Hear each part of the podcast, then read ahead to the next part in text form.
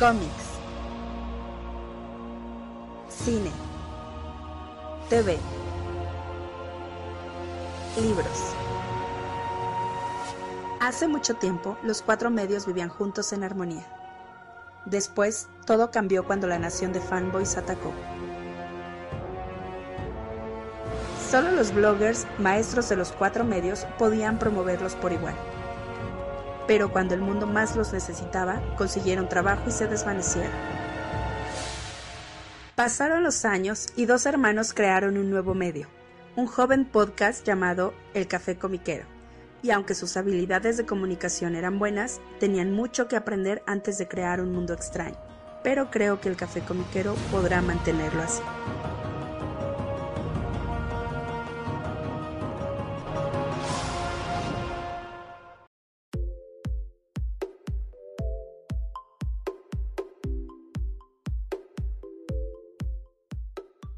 Hola, ¿qué tal? ¿Cómo están todos? Bienvenidos al nuevo episodio del Café Comiquero. Les saluda como cada semana su amigo Carmix. Y Rul, la mutarrata harta de la pandemia. Rata harta de la pandemia, sí. Ya estoy hasta la Gerarda, en fin. Pero ya, ya, ya merito. Ahí vamos, ahí vamos. Va mejorando el asunto, carnal. Bueno, ya merito mis polainas, mis meritos. Pero bueno, ahí va. Mejor que antes sí estábamos. Eh, yo Sí, supongo. Por cierto que hoy grabamos eh, aquí en persona. Ahora no estamos grabando a distancia, por cierto. Sí, eso es bueno de repente encontrarse. Exactamente, carnal. Y pues bueno, les recordamos que esto es el Café Comiquero y nos pueden escuchar cada semana a través de eh, diferentes servicios de streaming como Spotify, Apple Podcast, Google Podcast, Amazon Podcast, iBox, a través de YouTube también. Y eh, nos pueden seguir en redes sociales, en Facebook, Twitter e Instagram como El Café Comiquero. Ahí nos pueden encontrar para mucho shitposting de repente y posting de valor a veces también. Eh, es- lo intentamos, ahí le, variamos un poquito. Eh, um, y pues bueno, carnal, eh, nuevas, nueva semana, nuevas notitas, este, lanzamientos, cómics nuevos que no entendimos y cosas por el estilo, ¿verdad? Sí. eh, Bueno, una... A ver, vamos por, por dónde podríamos empezar. Bueno, eh, eso de cómics que no entendimos. No es que no haya entendido, es que así están hechos. Ah, ven que esta semana empezó ahí en Marvel lo de la Hellfire Gala. Pues yo nada más estaba así, o sea, de, de los títulos pues, X, realmente nada más estaba siguiendo. Pues tres, ahora se van a hacer dos. Este, que eran eh, Marauders, eh, X Factor, que termina la siguiente semana. Y recientemente Way of X. Y como tenía entendido que eso de la Hell- Hellfire Gala iba a empezar realmente con Marauders, el Ujú. número que es el de esa semana, dije, ah, bueno, pues por lo menos este, o sea, y como me pasó con Ten of Swords, ¿no? De que, bueno, pues, corto el, el- Me doy una pausa en lo que termina el evento, ya después regreso. Pero dije, bueno, este sí lo compro de menos... Si, si va a empezar por ahí, pues voy a ver de qué va el asunto, ¿no? Pero resulta que no es un crossover normalito, donde pues cada, cada número es episódico, te cuentan una parte de la historia. Sino que... um, pues, o sea, la, la- la gala empezó y terminó en Marauders, pero hay muchas cosas que en, en el intermedio que pues vas a ver en, en otros en otros números, en otros títulos. Y dije, ah, ok. Así que llega un momento en donde te dicen, ah, pues ya vamos a empezar la gala. Se corta la siguiente página, ya terminó la gala y están todos chiveados. Y dices, ah, to- me perdí, de, me perdí de algo. Comixology me vendió bien el cómic. ¿Cuál es el asunto? No, realmente así va a estar este, publicado. O sea, compras. Obviamente la idea es que compres todo, pero. um, de repente hay eventos que. O sea, empiezan aquí en Marauders. No van a ningún lado en el número. Se vienen en otros títulos, en otros cómics. Eh, por lo que entiendo, el gran asunto de la Hellfire Gala es que, como que hay un gran anuncio mutante. Y todo el mundo sale bien chiveado ahí de. Oh shit, esto está duro. Y así de, ajá. ¿Y qué fue? Pero no sabemos, nos lo van a decir después. Ah, Eh, no sé, no es mi forma favorita de contar una historia, sobre todo porque sí me sacó de onda, pero ah, las risas no faltaron. Dices que hasta el Doctor Strange estaba ahí. O sea, invitaron a Es gente que- no mutante, ¿verdad? Sí, sí, sí, a los Avengers, a Doom, a los A. Brandy, a... Sí, sí, sí, a todos ahí como para este flexionar músculo acá, vean qué fregones somos. Y um, hasta después del gran anuncio que no sé ni de qué sea, pues Iliana le pregunta ahí al Doc Strange, pues ya ven que estudió con él, así de, pues ¿cómo ve Doc el anuncio este que no le queremos decir al público para que sigan comprando cómics? Y el Doc Strange es de, no, pues este, no quiero ser grosero en una fiesta, me voy a, a meditarlo, no sé qué, yo de, ¿pero qué fue? O sea, Rayos. Se puso feo entonces, supongo, no sé, quién sabe. Me, me- me frustró un poquito, ¿eh? Ahora sí, para que vean, me frustró un, po- un poquito esa, esa forma, esa narrativa, esa forma de contar una historia, pero bueno, es, es intencional, evidentemente, es a propósito. Eh, ni modo, a lo mejor no es, del, no es del gusto de todos, definitivamente no es del gusto mío, pero eh, se va a poner divertido. De menos, eh, ahora sí que voy a empezar y a terminar la, la Hellfire Gala pues, como Neptuno manda, porque tengo también entendido que de los últimos números, o sea, como que la, eh, la resaca del día después viene en Way of X número 3, que es otro título que sí estoy comprando, así que, empiezo y termino al menos. Quién sabe que haya en medio, ¿no? Pero bueno. ¿Quién sabe qué vaya a haber en medio? ¿Qué va a ser toda la línea de títulos? O sea, Sí, todo- es todo- todo- todos los títulos X están metidos ahí, Ah. todos. Y dura que una, o sea, es Dura un número de cada. mes. Ah, ya. Dura sea, este mes. un número de cada serie. Un número de cada Mm. serie. Sí, este es todo este mes, la Hellfire Gala. ¿Qué irá a pasar o qué, qué pasó en el medio? ¿Quién sabe? Pero, pero fíjate que, o sea, sí, entiendo la frustración, pero a mí, como me lo vendiste ahorita, digo, me interesa ver. Ya, ya- ya el chisme, me interesa ver el Exacto, chisme. ¿Qué, es- qué- es- qué es- pasó, no? Es por, eso te digo, sí frustra, pero está bien hecho porque te deja con el. Bueno, tal vez compraría uno más para ver qué onda, ¿no? O sea, se le sale. O sea, Marvel es muchas cosas, de repente es medio mercenario y, canijo, pero sabe venderte cosas, sabe venderte historias para que te quedes enganchado. Oye, pero ¿sí pueden pasar los humanos cuando, cuando con, un, con un mutante o cómo le hacen para llegar a Ah, Krakoa? les dan una florecita, una florecita cracuana.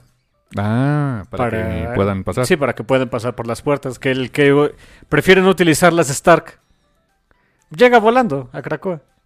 Si de no me voy a meter a sus portales. Si no, no, no, no, no, me viento de cabeza al primer portal bonito que encuentre. ¿eh? No es así como gané dinero. Es un buen punto. Es un excelente punto. Strange también llega pues, con sus portales mágicos. Él puede ir a donde se le dé la gana. Así que. Pero todos los demás este, peones humanos, este, pues sin ni modo darle la patita. Pero, o sea, y, o sea, Krakoa sí puedes llegar en barco, volando. Sí, sea, no hay claro, problema, ¿no? Claro. ¿Eh? Pensé que tendrían sus defensas mutantes o no sé. Por, por ejemplo, así es como llegó esta Kate Pride cuando no podía usar las puertas. Bueno, sigue sin poder. Pero que llegó con el, barqui, con el barco, ¿no? Sí, llegó, llegó con un barco y cargado de bus para Logan. Of course, she did- she did, ¿no? Ah, su mejor amiga entonces del mundo, yo creo. Y desde hace muchos años. Sí, sí, y ahora más porque le trae alcohol y cigarros y pomada, para, que, pomada para el cabello, que es lo que utiliza Logan. cosas que en Krakoa, pues no. No, no, no hay.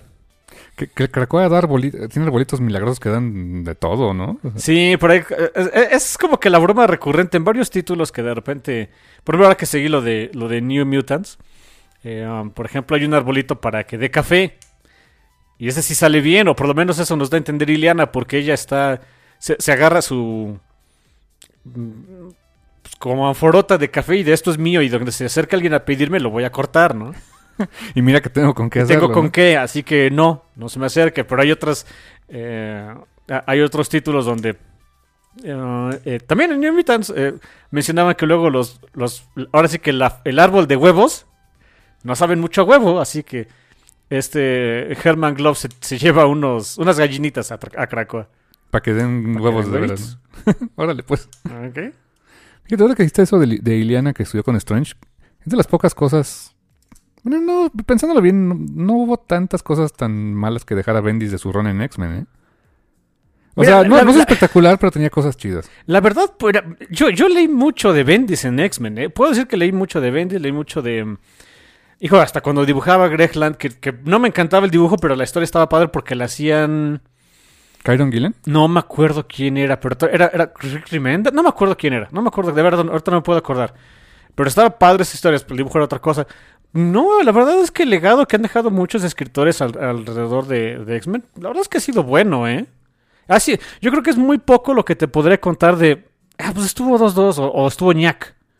Sí, por ejemplo, los, los que son como que el, el equipo de resurrección, pues todos son de la época de Bendis, ¿no? Todos, todos. O sea, el Golden Balls, ahora, ¿cómo se llama qué? Egg, ¿no? Eh, Eh, ok. eh, mire, eh, mejoró De ser el Bolas de Oro. el bolas de oro al huevo. O sea, Pues, mejoró. No es el mejor, mejoró. exacto.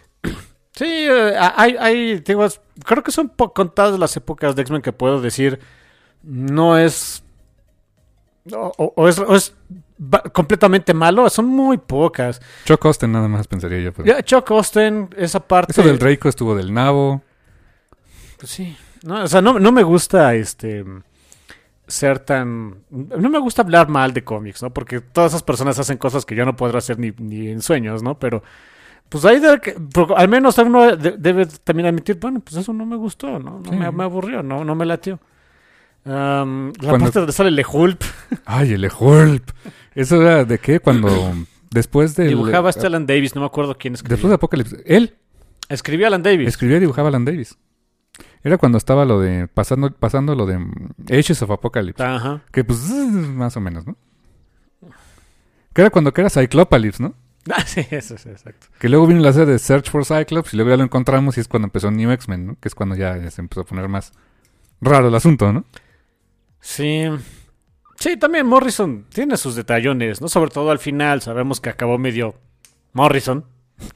Sí. Pero, de- pero hizo muchas cosas pachonas, desarrolló muy bien otra vez a los X-Men, los puso otra vez en una escuela, sacó personajes entrañables y pachones, de ahí lo toman para sacarlo de Academy X y no sé qué, y bla, bla, bla. La segunda mutación. las, los- las segundas mutaciones, y después de él, digo, vienen otros personajes pues, también entrañables, ¿no? Sorge, Pixie, este... Armor. eh, Hillion, Armor, o sea, montón y montón. de- Ahí por fin involucran ya ahora sí a Laura Kinney, a los X-Men, etcétera. Vienen cosas muy padres con ellos. O sea, la verdad, eh, quizá a veces estaban medio raros los X-Men, a veces muy abandonados. Sabemos cómo era Marvel, quería ya dejarlos de lado por los eh, Inhumans. Inhumans, mm. Hasta que compraron Fox, bla, bla, bla, bla, bla. Eh, pero pues sí, es, es interesante, es, es bonito ver cómo se ha ido desarrollando este asunto con los X-Men. Oye, ahorita que mencionaste lo de, lo de Strange, algunos anuncios de Marvel que eh, quería mencionar por ahí rápidamente. lo primero es que ya anunciaron este... Vamos a dejar descansar este, a Strange un ratito para que cuando salga su película relancemos su número uno. Este, eh, estoy seguro que esa es la movida editorial. A mí ni me vengan a decir porque anunciaron un cómic que es eh, la muerte del Doctor Strange. Por un ratito. Por un ratito. Sí, o sea, claro. ahorita que no va a haber película de Doctor Strange y que no hay realmente un título en Marvel con el nombre Doctor Strange, Está el Strange Academy, pero... pero no es de, pero no es acerca de él. Claro, claro. O sea, eh, es lo que tú te quejabas un poquito de ese cómic, ya vi tu review, de, de que, oye, pues, prometían ver, es, es como que se- eh, traen muchos personajes nuevos y no vemos a los antiguitos. Es lo que te prometían, ¿eh? Lo que te prometían es vas a conocer, esto no va a ser de los que ya conoces, saldrán de repente ahí como para dar el cameo y el boost de ventas, pero nada más. Pero Strange casi no sale, creo que sale una vez, algo así. Sí, y eso nada más sale como a pelearse con el Doctor Voodoo de, de cómo de cómo están organizando las cosas, ¿no? Porque es, el- es, la- es la cabeza de la, de la academia. Mi, mi, mi beef con esa... No era tanto los personajes nuevos, sino que fueron muchos personajes nuevos en poquito tiempo. O sea, para mí la... Necesitarías leerlo, porque el ritmo sí no, no te da para después decir quién es quién. Yo, yo te lo pongo así, Academy X. Cuando Pero estaban- Academy X se me hizo como mejor este, escrita, ¿eh? pero tenía más personajes. Curioso. O sea, ahí no es más bien la cantidad de personajes, es el cómo se fue. Porque en cada mix estaban diferentes como que grupitos, ¿no? Eh, que Hillians, que Paragons, que no sé qué, etcétera, etcétera. Y, dices, y, me dices, dime uno de cada uno, ay, quizá de dos, tres equipos, pero en su momento no me sacaba de onda. Eh, pero bueno, te digo, no hay título de Doc Strange ahorita, nada, nada. Así que es un buen momento para escabechártelo, hacer un algo, un eventito ahí alrededor de él. Y ya después que llegue este, eh, la película de, de Doctor Strange and the eh, Multiverse of Madness, bueno, relanzamos un número uno de Doctor Strange, ahora sí, ya pachón y pues, esperamos vender mucho, ya me la sé, ya los conozco. Dicho lo anterior, sí me interesa, ¿eh? Ver, ver cómo qué le pasa al Doc, O sea, se va a morir. Sí. Pero no es tanto el que... No me interesa qué le pase al Doc. sino el cómo. No, no, no, es... Bueno, ya se murió, ¿ahora qué hacemos? A mí me interesa por ver qué va a pasar con la Academia Strange. O sea, que, que supongo que Brother Voodoo se quedaría a cargo de todo el asunto. O Por- algunos otros, o otro headmaster acá chido, ¿no? Sí, sobre todo, y la pregunta del, del millón. ¿Quién se queda como hechicero supremo? Oh, Iliana. Es lo que todo el mundo dice, Iliana, pero ya está lo de la Hellfire Gala, que como que no le late a Strange. Ay. Entonces es de como que darle más poder a los mutantes.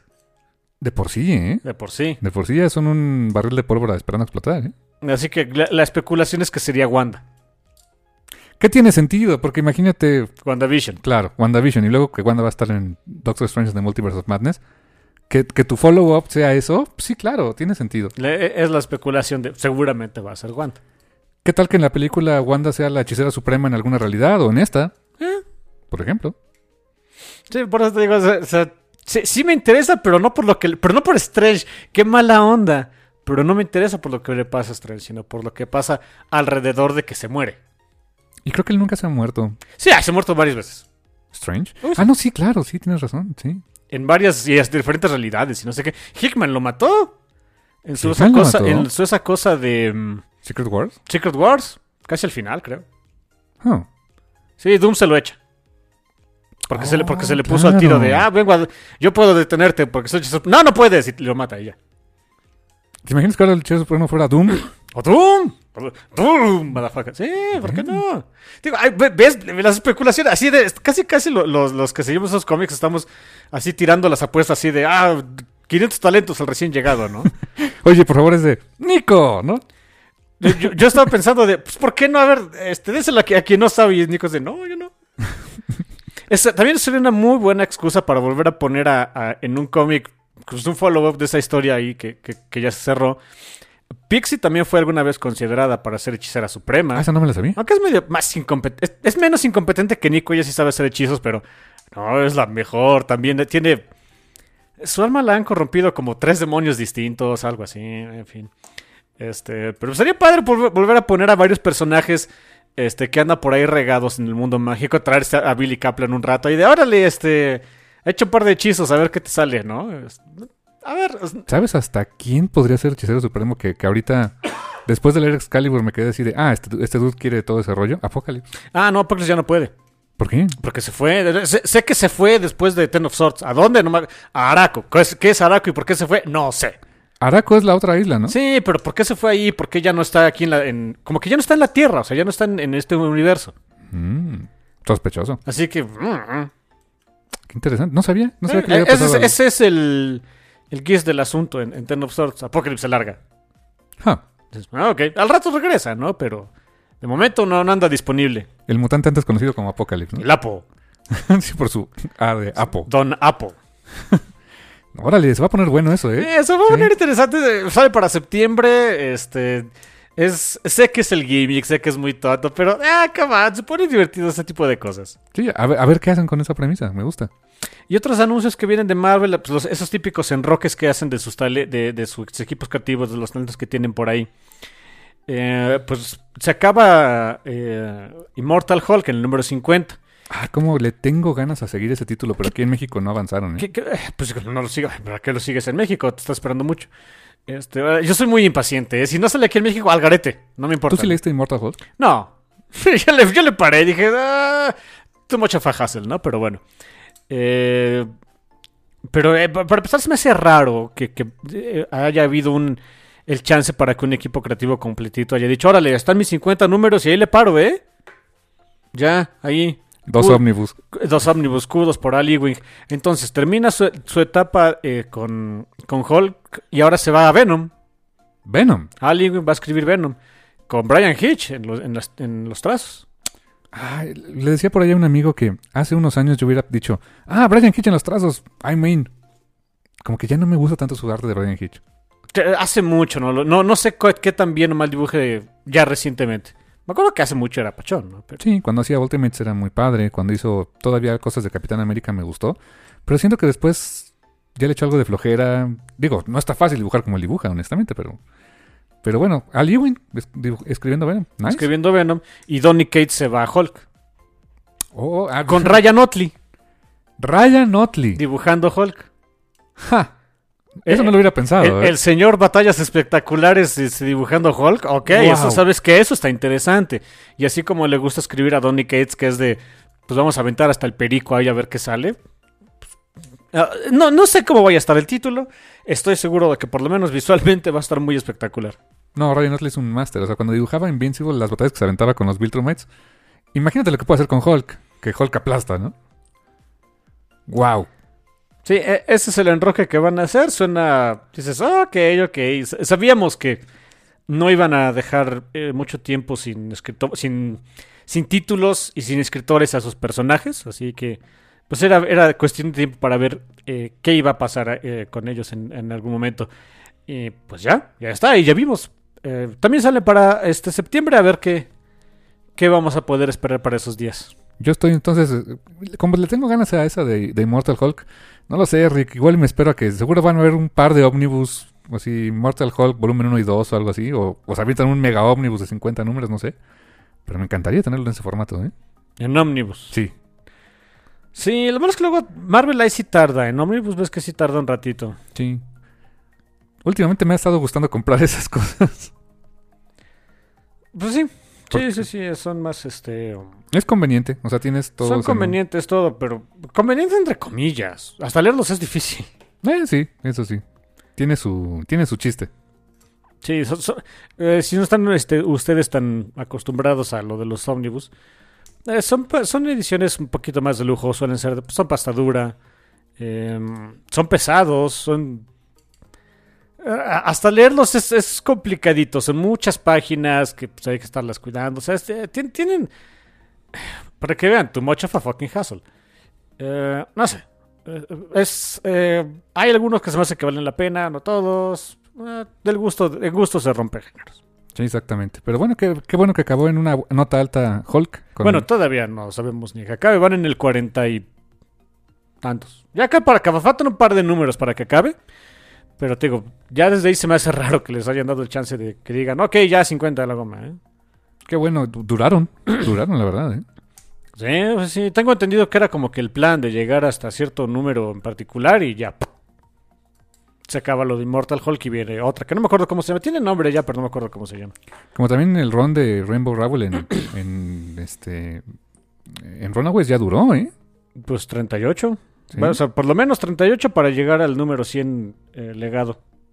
Fíjate, ¿no? Pues sí, ya. ¿Cómo se llama esto de Hulk? A ver, déjame un segundito. Ah, Mientras platicado algo. Ahora ya, ahora ya no va a ser. Ya no va a ser Immortal Hulk, que va a ser otra cosa, me imagino. Sí, Otro- sí, sí, tiene, otro- tiene otro, otro nombre. Que ha sido Incredible, ha sido Hulk a secas. Em, Savage Hulk, creo que hubo un Savage Hulk en algún momento. Y era, la- y era- después cuando fue cuando tuvo a su hijo, ¿cómo se llama su hijo? Scar, ¿no? Sacar. Sa- no, Scar. Sacar del Sacar ese ¿no? planeta, sí. No me acuerdo Sí. cómo se llama su chamaco. Sí, que su chamaco ¿Dónde lo dónde lo, lo vi que después lo usaron en algún en algún cómic también lo estuvieron usando? No sé qué le pasó ya después. Pero Scar Son of Hulk, creo que así se llamaba el título. Una época en que había mucho Hulk, había Hulk rojo, este Ujú, es cierto. Estaba el Abomination que ya no eh, ah no, era A-Bomb, que ya no era Abomination, era era este eh, Rick Barnes, ¿o se llamaba? Rick, el amigo de Hulk. Ay, ¿cómo se apellidaba él? No me acuerdo si se apellidaba Barnes, pero era su mejor amigo. El mejor amigo. Que de hecho fue el, el chavito que salvó de la explosión gamma Ah. que lo convirtió en Hulk. Y que años después este, se volvería su, su amigo. Y también un tiempo tenía dentro, decía. Al Capitán Marvel, creo. O sea, canalizaba al Capitán Marvel o algo así. Ah, Se llama simplemente Hulk. Hulk a secas. Está padre el arte promocional. ¿Cómo no? La, la, la porta al número uno, evidentemente.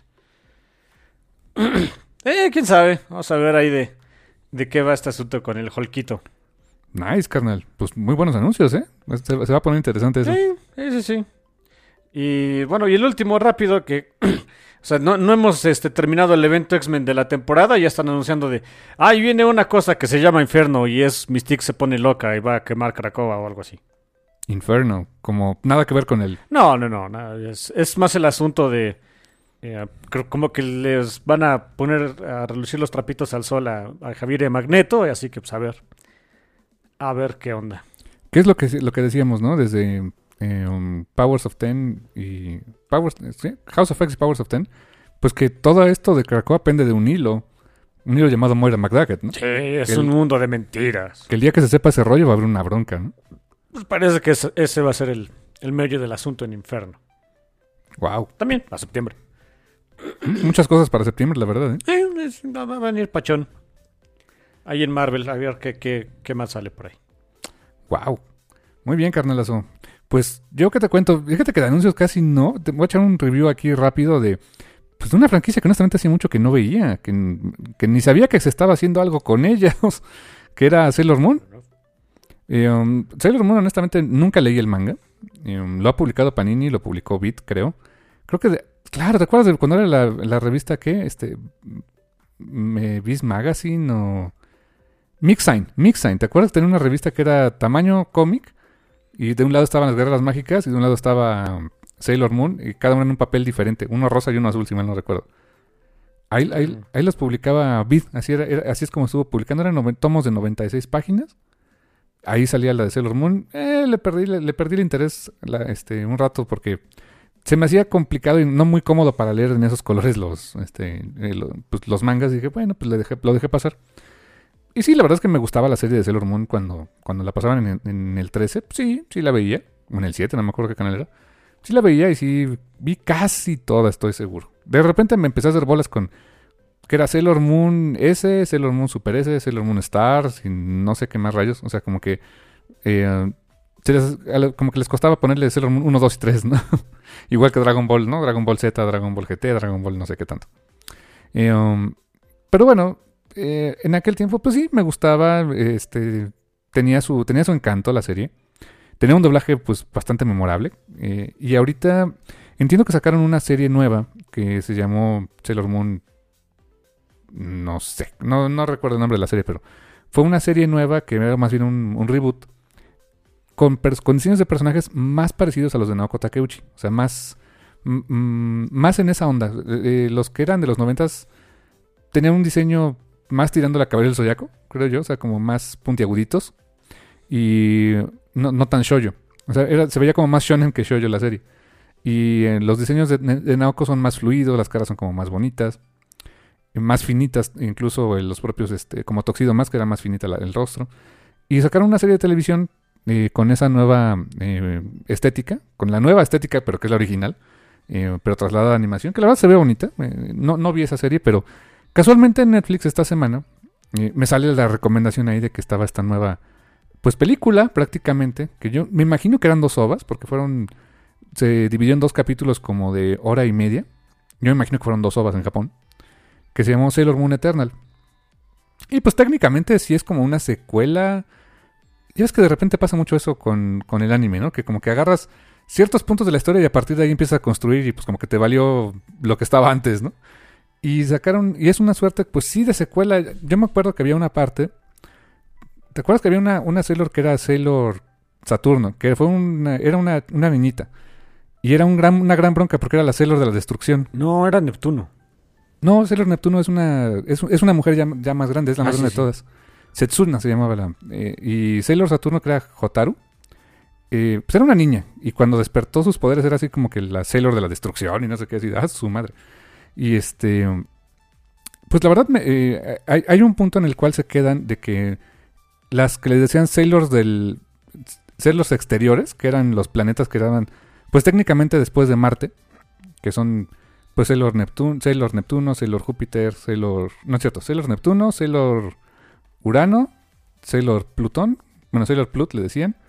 Y así es cierto, Sailor Neptune, Sailor Neptune, Pues sí, Sailor... también, ¿no? Sí, exactamente, Sailor Saturno. ujú. Pues ellas, es- ellas, o sea, Haruka, Michiru y Setsuna se quedan con, con en forma de bebé y la iban a criar. O sea, ahí se, ahí se, como que se queda ahí la serie. Por un tiempo. Y luego cuando lleg- llegaron otros que llamaban los Starlights o algo así, que eran unos chicos que se convertían en chicas y eran unas Sailors. Entonces, por ahí más o menos dejé de, ver, de ver la serie. Y ahora que retoman esta, pues sí, o sea, como que retoman desde ese punto en el cual, pues, parece que, que, fue, pasó lo de Hotaru durante un tiempo. Y este, ahora está otra vez la, esa reina Negerenia, que me acuerdo que también salía en la serie, de, de- serie animada. Y algo que le llaman el circo Dead Moon. Y llegan a invadir la Tierra. O sea, con el, pretexto de, este- la oscuridad y toda la onda. Y la verdad, la película, o las ovas, se me hicieron, pues, padres, eh, entretenidas. Una estética muy bonita. La verdad, el, el diseño de personajes se me hizo. Pues, sí, es más parecido al de Nako Takeuchi, pero funciona bien en la animación, curiosamente. El coloreo, pues es como. ah, se nota mucho que es, es, nue- es nuestra época. O sea, es un, un tipo de color, un tipo de líneas muy diferentes a lo que veíamos en la serie de los noventas. Me gustó, la vi en, la vi español. Eh, me gustó que encontré varias de las voces originales. Eh, la voz de Toxido Mask, que es la misma voz de Freezer, por ejemplo, es el mismo actor. Eh, la voz de Serena es la misma actriz, que es la que hace a Lisa Simpson en muchas temporadas. Um, y la voz de um, eh, Rosy Aguirre como Amy Mizuno también, o sea, regresa como Sailor Mercury. Otros, pues son voces diferentes. Por ejemplo, eh, la voz de Lita, pues desgraciadamente ya no está. La actriz falleció hace ya algunos años. Este, eh, Araceli de León, creo que se llamaba la actriz, si mal no recuerdo. seguramente me corregirán con ese dato, pero este, me acuerdo que, que hubo. La nota estuvo muy sonada que, pues lamentablemente falleció ya hace algún tiempo. Entonces, pues obviamente no está su voz, está la voz de Rey es diferente. Antes me acuerdo que era la voz de la niñera de Frank Fine. Eh, ahora es otra voz, no sé, no sé quién la haga, pero hace un muy buen trabajo. Um, lo que sí es que los nombres de los personajes ahora son tal cual los que los que propuso Naoko. O sea, ahora se llama Usagi, ya no es Serena. Eh, Mamoru o Mamoru, creo que es este Darien, Toxido Mask. Lita, su nombre era Makoto, acá también le dicen Makoto. Y este, um, ¿quién más? Y no me acuerdo qué otro personaje tenía otro, eh, otros nombres, pero o sea, usan los nombres originales. Al principio se siente raro, o sea, después de años de decirle Darien y Serena, pues como que se oye extraño. Te acostumbras después de un ratito. Eh, la parte que sí está, pues que a mí no me encanta, honestamente. No, no, no sé por qué lo hacen ahora. Es que se traen las, los eh, honoríficos que le llaman que son los Chan, Kun, Sama, etcétera, eh, se los traen al doblaje en español. Entonces, constantemente oyes este Mamoru-chan o Usagi-chan o cosas así en español. Y así de... Mm, a mí eso, eso particularmente sí me brinca un poco porque pues nunca hacían, nunca hacían falta, honestamente. Decían, e, entiendo por ahí que hay quien dice, pues es que son honoríficos que en español no tienen traducción. Efectivamente, o no tienen... Eh, no, no, no habría una adecuación tan exacta al, español. Quizá el chan, por ejemplo, si le metes chan a algo, pues es como decir chiquito. O sea, eh, si, si, fuera, no sé, Usagi-chan sería Usagita, ¿no? A lo mejor sería como lo más eh, equivalente. Pero no es lo más correcto. Entonces, pues eh, también se entiende que chan es como de cariño, o sea, como querida, querida Usagi, por ejemplo, pero menos formal. O sea, tiene muchas vicisitudes el idioma japonés que el español no tiene, o sea, es muy de su cultura. Y por ahí lo, eh, lo que me decían, pues es que lo tienen que poner porque pues si no se pierde parte de la, de la idea de la traducción origin, de la idea original. Pues sí, ¿no? Porque desde mi punto de vista, si se los pones cuando están hablando en español el, eh, el resto del diálogo, pues no hace mucho sentido. O sea, no, no tiene como mucha... No tiene mucha lógica que se lo pongas. Y pues honestamente antes, en, por ejemplo, casi todas las series de anime que, que, pasaban en televisión, por ejemplo, no sé, Dragon Ball, Inuyasha, este, Sailor Moon, etcétera, pues realmente no lo ocupaban. No lo utilizaban porque pues no, no, eh, pues no les hacía mucho sentido y la historia pues seguía funcionando.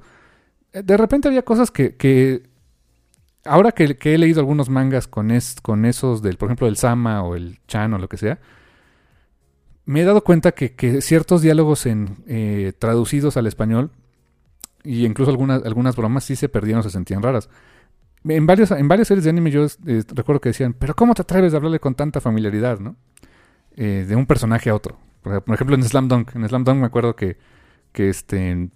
No me acuerdo quién... Ah, pues este, este Akagi, creo que saluda a Haruko. Y este... Eh, Hanamichi se pone loco así de, ¿por qué le hablas con tanta familiaridad? ¿no? Y nada más me acuerdo que el diálogo era de, hola Haruko, ¿no? Casi, casi.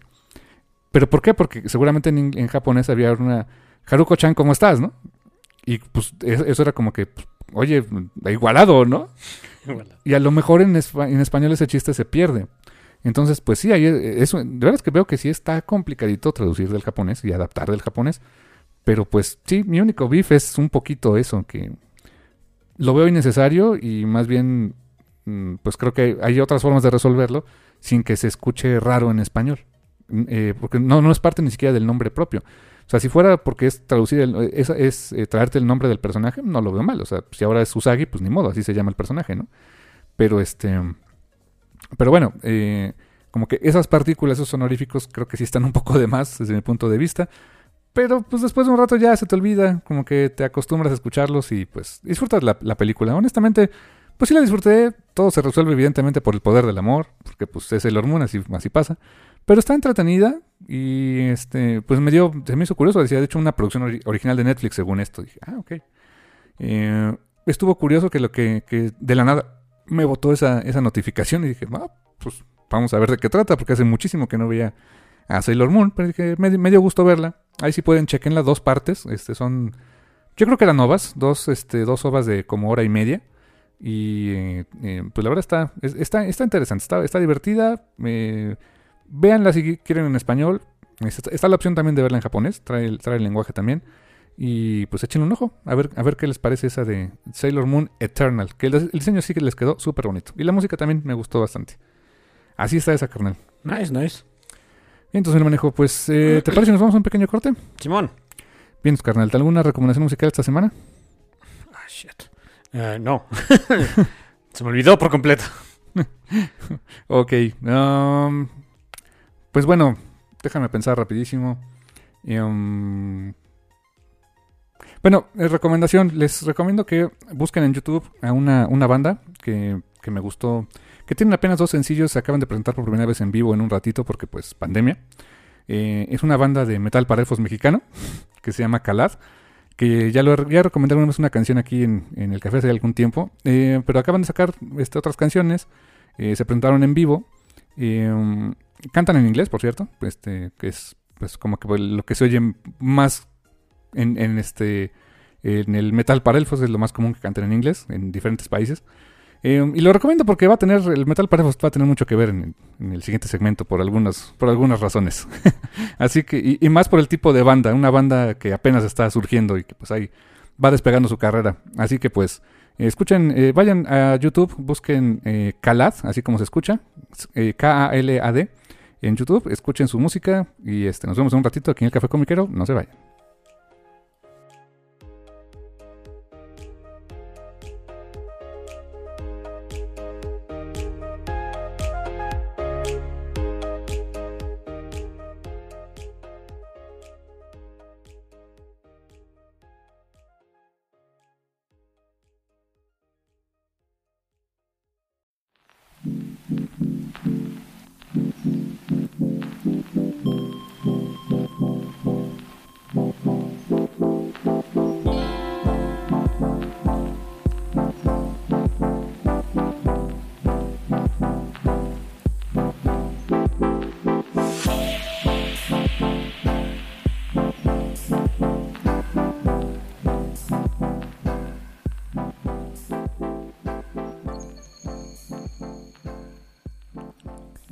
Y estamos de vuelta aquí en el Café Comiquero después de esta pequeña pausa donde está tomando café mi hermano, por cierto. Sí.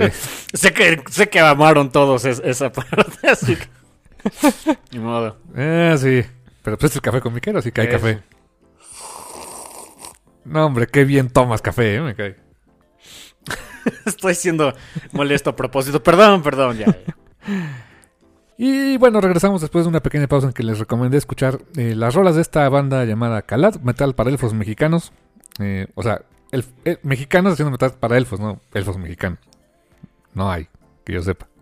O O sea, sabemos. Luches, ¿no? Ah, técnicamente sí, podría ser. Pero esos son más como duendes, ¿no? Ah, bueno, sí, sí, sí. Si quieres elfo tipo Harry Potter, pues sí, ¿no? Si quieres elfo tipo Lord of the Rings, no. no. Acá de esos, pues que yo sepa, no hay. Pero bueno, volviendo al punto. ¿Por qué? ¿Por qué? ¿Por qué? Ya, perdón, ya, la última vez, sorry, ya. ¿Por qué hablamos de metal para ¿Por qué recomendé metal para elfos? Pues porque hay. ¿Cómo? ¿Por qué? ¿Por qué hay metal para elfos involucrado dentro de esta historia de Sí. Soundstone Volumen? Técnicamente Soundstone Mercy Volumen 2 o Soundstone Volumen 7, como ustedes gusten. Sí, que ya salió. Que ya salió. A la venta en Comixology ahorita, porque en. No sé si en tiendas de cómics ya esté, ¿eh? Sí, o sea, esto sale, de la- o sea, Comixology solo sale cuando es de tiendas de cómics, ¿eh? Si Ah, no. No, entonces en tiendas de cómics ya está. En librerías virtuales como Amazon, pues no ha salido. De hecho, lo tengo ahí en la bonita wishlist. Así que pues también lo leí digital, ni modo. Este, pero lo voy a tener en físico porque pues, for the aesthetics, porque ya tengo los otros seis. Entonces, pues, también lo quiero ahí mi biblioteca de Sunstone, ¿no? Que nos dice Sepan Seye que va para largo. que Va para largo. 20 en total, ¿no? Planeando 20, 20 tomos. Yo digo, ¿de veras tiene historia para tanto? Mm, ¿Sí? O sea, sí, eso, no, eso no me preocupa. Estoy seguro que tiene historia y tiene todo lo necesario para llegar a 20 tomos y las arañas. El asunto es saber si nos dura el señor Sejik. Pues sí, también. Está trabajando demasiado. Sí, porque no nada más está haciendo esto. No. Está, eh, ¿Te acuerdas que estuvo haciendo lo de Harleen? Ya tiene rato. Y está con sus dos proyectos de autor ahorita. Tres, creo. Tres en total. No, más Sunstone. Ah, entonces, otro- a ver cuál es. Porque yo me acuerdo de Sunstone, Ajá. eh, Fine Print, que es otra historia erótica que sale en octubre, noviembre. Que también voy a querer.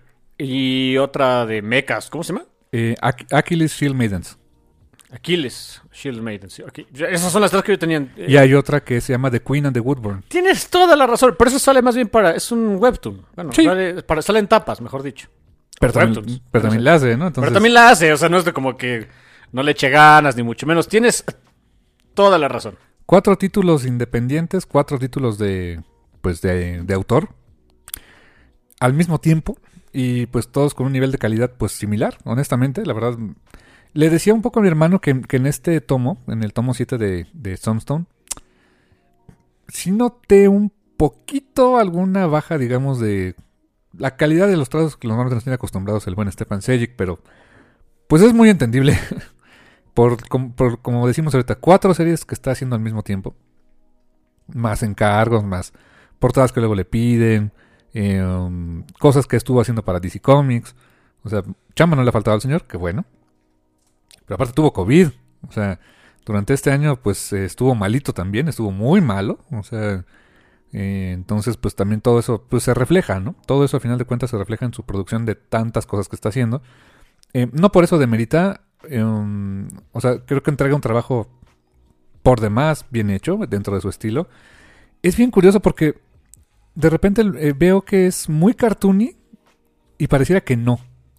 Pero en algunas cosas de los rostros, la simpleza en las líneas, eh, mete más detalle cuando tiene que meterlo, pero en general, eh, a pesar de ser figuras humanas mm, con proporciones humanas, o sea, eh, pues normalmente este, como más clásicas, se siente cartoony en algunas cosas. Eh, Me da esa impresión, carnal. Mira, yo, yo estaba comentándole de que, mira, sí estoy de acuerdo en que no es de que haya bajado la calidad ni mucho menos, pero um, Stepan tiene la, la eh, característica de de repente cada cierto número de páginas pues ah, utiliza un splash page o algo donde utiliza un nivel de detalle mucho más grande que, que en el resto de las páginas. Ahora no vemos tanto eso. También otra cosa en las que, en la- en las que notas que pues no, no tuvo la- el mismo tiempo para hacerlo, es en los fondos. Hay muchos menos establishing shots donde vemos, por ejemplo, ciudades o, cuartos enteros, etcétera. Mm, Se ve poco de eso. No es como en los primeros volúmenes de Stone Stone, sobre todo en los primeros, donde pues Lisa ya salían que la ciudad y veías o paisaje, etcétera. No hay mucho de esto. Esta historia se desarrolla ahora mucho en, cuartos cerrados y con fondos no detallados. Pero nada más, ¿eh? Fuera de ahí, la verdad es que el resto de- del... O sea, los personajes siempre los hace bien. Eh, ah, mete elementos nuevos. Hay por ahí el elemento de, de una motocicleta que me dicen que dibujar motocicletas es un dolor de trasero y el que le sigue. Y lo hace bastante pachón. Eh, de todas maneras, si encuentras tus splash pages acá, este, cuando llegan momentos dramáticos y no sé qué.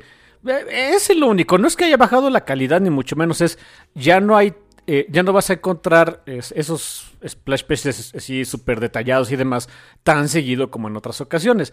Y eh, utiliza eh, el recurso de fondos dramáticos, es decir, a veces de, de un solo color o acercamientos muy canijos, para no meter tantos fondos detallados. Es lo único, ¿eh? Es un buen punto. Y me estaba acordando también que hay otra obra que está haciendo Dead Vigil. Está haciendo secuela de Dead Vigil. Ah, bueno, O sea, son cinco obras, solito, ¿eh? solito. O sea, creo que de repente Linda Selig le ayuda Linda con algo, ¿no? Linda le ayuda con, con este... eh, Flats y no sé Flats y... Exacto, exacto, sobre todo coloreo con flats. Y de repente, este... um, ¿Cómo le dicen? El, el bosque- los bosquejos. Ujú. Eh, eh, pero hasta ahí. Pero pues aún así, ¿eh? O sea, dos personas. Y que ella está haciendo sus propios Pero, cómics. o sea, pero aparte, aparte, la- ¿no? aparte, Linda Selig tiene sus propias cosas que hacer. No es como, o sea, ahora sí que le ayuda porque pues es su esposo, ¿no? Pero no es como que la señora esté este, floja. No, tiene, ella tiene, tiene- está haciendo dos cómics, escribiendo otro por ahí, o sea, sí, están ocupados. Sí, yo, yo de ella nada más he leído de Bloodstain, el volumen 1 y 2, por cierto. Está muy bueno. Vale la pena también. El volumen 1 de mm, eh, Swing lo dibujó ella.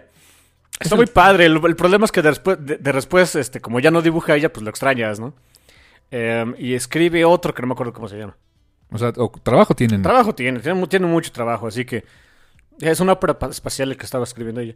Así que, Oh. pues, eh, es normal que de repente, entre tantas cosas, pues ya no vayas a encontrar, eh, pues, el trabajo que de repente encontrabas en volúmenes anteriores de Sunstone. Es normal y está pachón.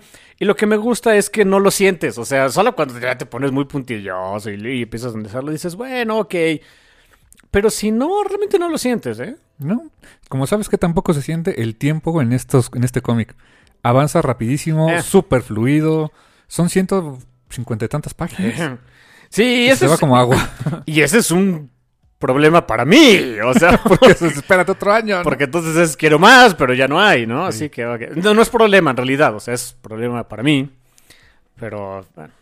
Es- Entonces, ha- habla de lo bien que maneja el ritmo Stepan Sejic. Sí, sí, sí, sí. El, ritmo, diálogos.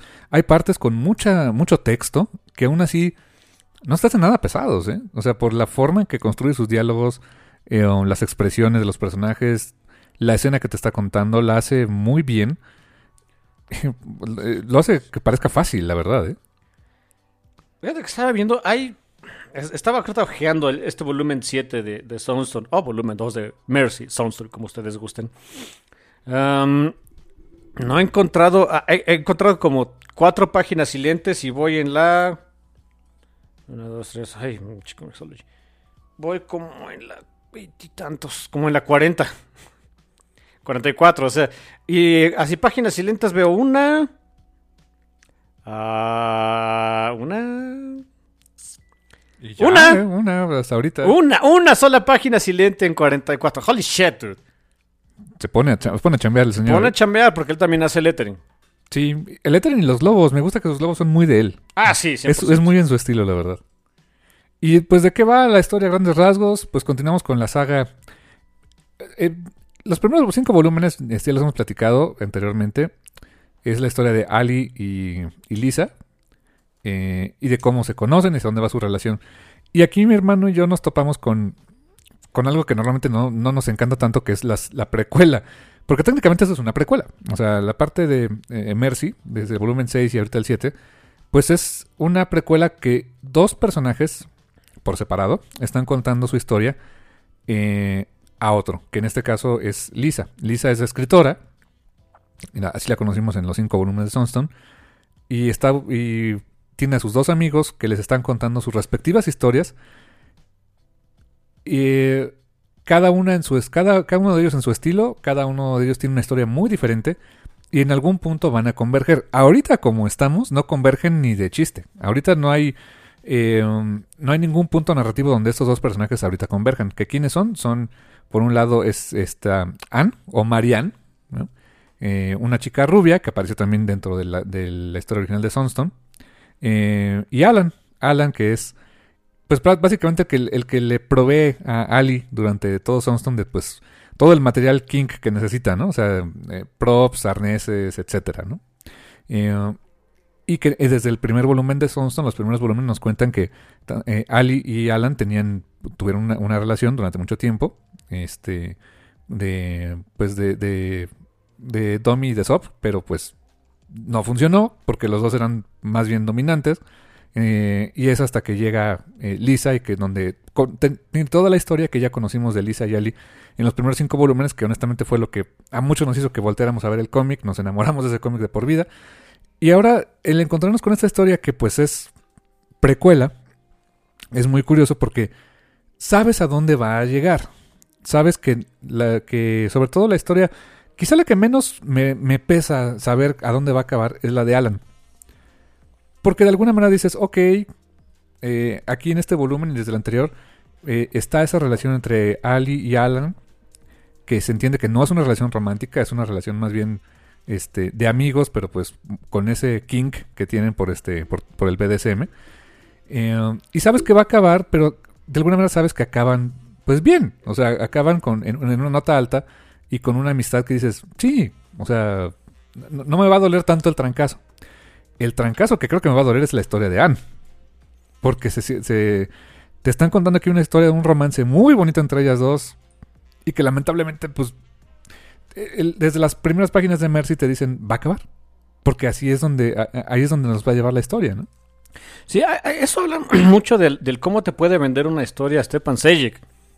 Es, ¿Sabes en qué va a acabar? Y sabes que uno no va a acabar bien. Sí. Pero uno es tan morboso que dice, bueno, ¿y por qué no acaba bien, no? Um, ah, fíjate que yo ahí, eh, respecto a, a- a este Alan y, y Ali, yo no siento que, que acaben mal, es más bien de... No, para nada. Estaban bien y acabaron bien y todo estuvo bien.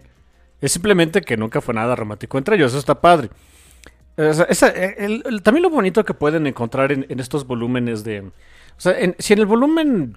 es- bueno, los primeros cinco volúmenes, Soundstone solito, era pues ver realmente una relación romántica. Aquí lo padre es que ves diferentes tipos de relaciones. Una que no es romántica, es meramente sexual, y otra que es más... eh, intentan hacerla más romántica y como que no les sale y ves los cracks este, que, van apareciendo en esas relaciones. Está, está padre poder ver eh, pues un, un espectro más amplio de las relaciones humanas dentro de, de- de un cómic. La verdad es que, eh, y es algo que el buen Stefan dice a cada rato, él estuvo mm, en estos meses promoviendo un cómic que tú mencionaste que se llama... Ah, fuck. Ah, Alice en algo. Alice in Leatherland. Ah. Eh, porque él decía que eh, es siente que es necesario que haya más, más variedad en los cómics estadounidenses de lo que se puede encontrar actualmente. Y aunque, mira, aunque tiene razón, siento que sí, sí existe esa variedad. El problema es que no se anuncian tanto como Sonson, por ejemplo. O sea, es, es el gran. Es, un. eh, es de lo que siempre ha cojeado el cómic de allá, ¿no? De eh, la, promoción y la publicidad que le hacen a, a cómics que no sean Marvel o DC, la verdad es que es suele ser poca. Y cuando llega a ver, le va muy bien a esos cómics. O sea, cuando llega a ver, por ejemplo, eh, publicidad por adaptaciones, como, le, como pasó en Hombre la Academy, como pasó en The es- Boys. en The Boys, eh, como está pasando ahorita con Sweet Tooth. Pues la- las como pasó con Invincible. Claro. Invincible fue un mega hit de ventas en meses pasados. eh, porque se anunciaban en otros lados por la, la aceptación que tuvieron esas, esas series o películas. Pero no es la norma. Desgraciadamente no es la norma y a veces no les va tan bien. Sí entiendo al señor Sejic de, de que es necesario eh, que haya más variedad del cómic. Siento que sí la hay. Eh, la variedad también viene en el momento en el que la empezamos a publicitar. Por supuesto, o sea, en- y, y creo que creo que en ese sentido se le agradece a Stefan Sejic, ¿no? Que- sí, sí, sí. Ahí, ahí, eh, porque o sea, ahora sí que no es su chamba. O sea, eso es extra. Es, es algo por lo que nadie le está pagando. Es algo que él lo tendría que hacer, pero que él hace con mucho gusto. Así que todavía un extra kudos para Stefan Sejic. Sí, y, con- y más que está tan ocupado, ¿no? O sea, aparte de darte todavía el tiempo de leer algo que no conoces, o sea, porque eh, lo que alguna vez he dicho, eh, es, eh, tenemos varios activos que son muy limitados, ¿no? O sea, que, son cantidades finitas. Dinero, espacio y tiempo. Y el hecho que le dediques, tú que, o sea, Stefan Sejic está tan ocupado haciendo cinco series de cómics a la vez, escribiéndolas, pensándolas y desde luego la chambota que es dibujarlas. Y todavía darte el tiempo de este, leer otras series y promocionar esas series también está, está fantástico, honestamente. ¿eh? Sí, sí, es, de verdad es que se agradece bastante.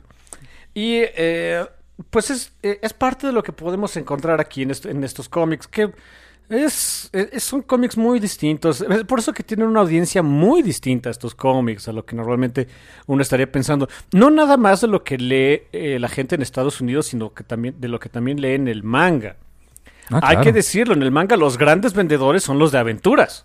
Los shonen. Los, shonen, y, y ahí, o sea, ustedes me disculparán, es la verdad, los shonen son los que venden. My Hero Academia, ¿no? Ahorita es, por ejemplo, el más vendedor. El más vendedor, este, Demon Slayer es de lo más vendedor, eh, Berserker, o sea, va, Uf. va- va a vender de aquí hasta que me muera yo. Em, 40 tomos, by the way. 40 tomos, o sea, va- eh, eh, es, es ah, por supuesto que hay otros mangas de, eh, de romances y demás, mucho más tranquilos, que hablan de otras cosas que también se venden bien, no al nivel de esos. Mm, sí. O sea, por ahí dicen que el, el libro más vendido en la historia es One Piece. ok. Holy shit, ¿no? Es un, es un manga de aventuras. Es un cómic de aventuras. Así que el, el poder tener eh, estos cómics eh, que tratan de cualquier otra cosa que no sea violencia, la verdad es que se, se, se siente una... Es una bocanada de aire fresco, mala onda, ¿eh? Y me gusta mucho, le digo. Y el gran problema es que los lees rápido y dices, holy shit, me quedo sin esto. Y más porque pues hacerlos no está rápido. No, O sea, es muy difícil, muy difícil. Es muy difícil, hay mucho trabajo de por medio. Y pues por eso yo creo que también le voy a tener que entrar a Fine Print porque pues mi dosis de Sejic pues también me lo va a pedir, ¿no? Sí, digo, creo que en octubre, octubre, finales de octubre, principios de noviembre viene Fine Print. Una historia eh, de una chica que se mete con una sucubus y un incubus y todo va para abajo de ese, en fin. Y, sí, no. y también lo que le tengo muchas ganas cuando salga, porque déjenme decirles algo, o sea, o sea, decidí leerlo en digital, pues para hacer el review, honestamente. Eh, y pues porque sí, lo, o sea, también lo voy a comprar en físico, pero pues bueno, ni modo, le tuve que pichar también ahorita en digital. Pues porque el cómic estaba fresco y ya me andaba a leer, leer Sunstone, ¿no? honestamente. Y más que lo estuvo anunciando Sejic a cada ratito, dije, no, pues de una vez. Digo, ahora que llegue en físico lo volveré a leer, no me importa, ¿no? Pero lo voy a volver a leer. Eh, pero sí, este, en general, eh, la ventaja también de estos es que los publica casi todo en internet. Sí, Eh, lo pueden seguir encontrando así, ¿eh? De esto el, el Sunstone lo pueden leer gratis.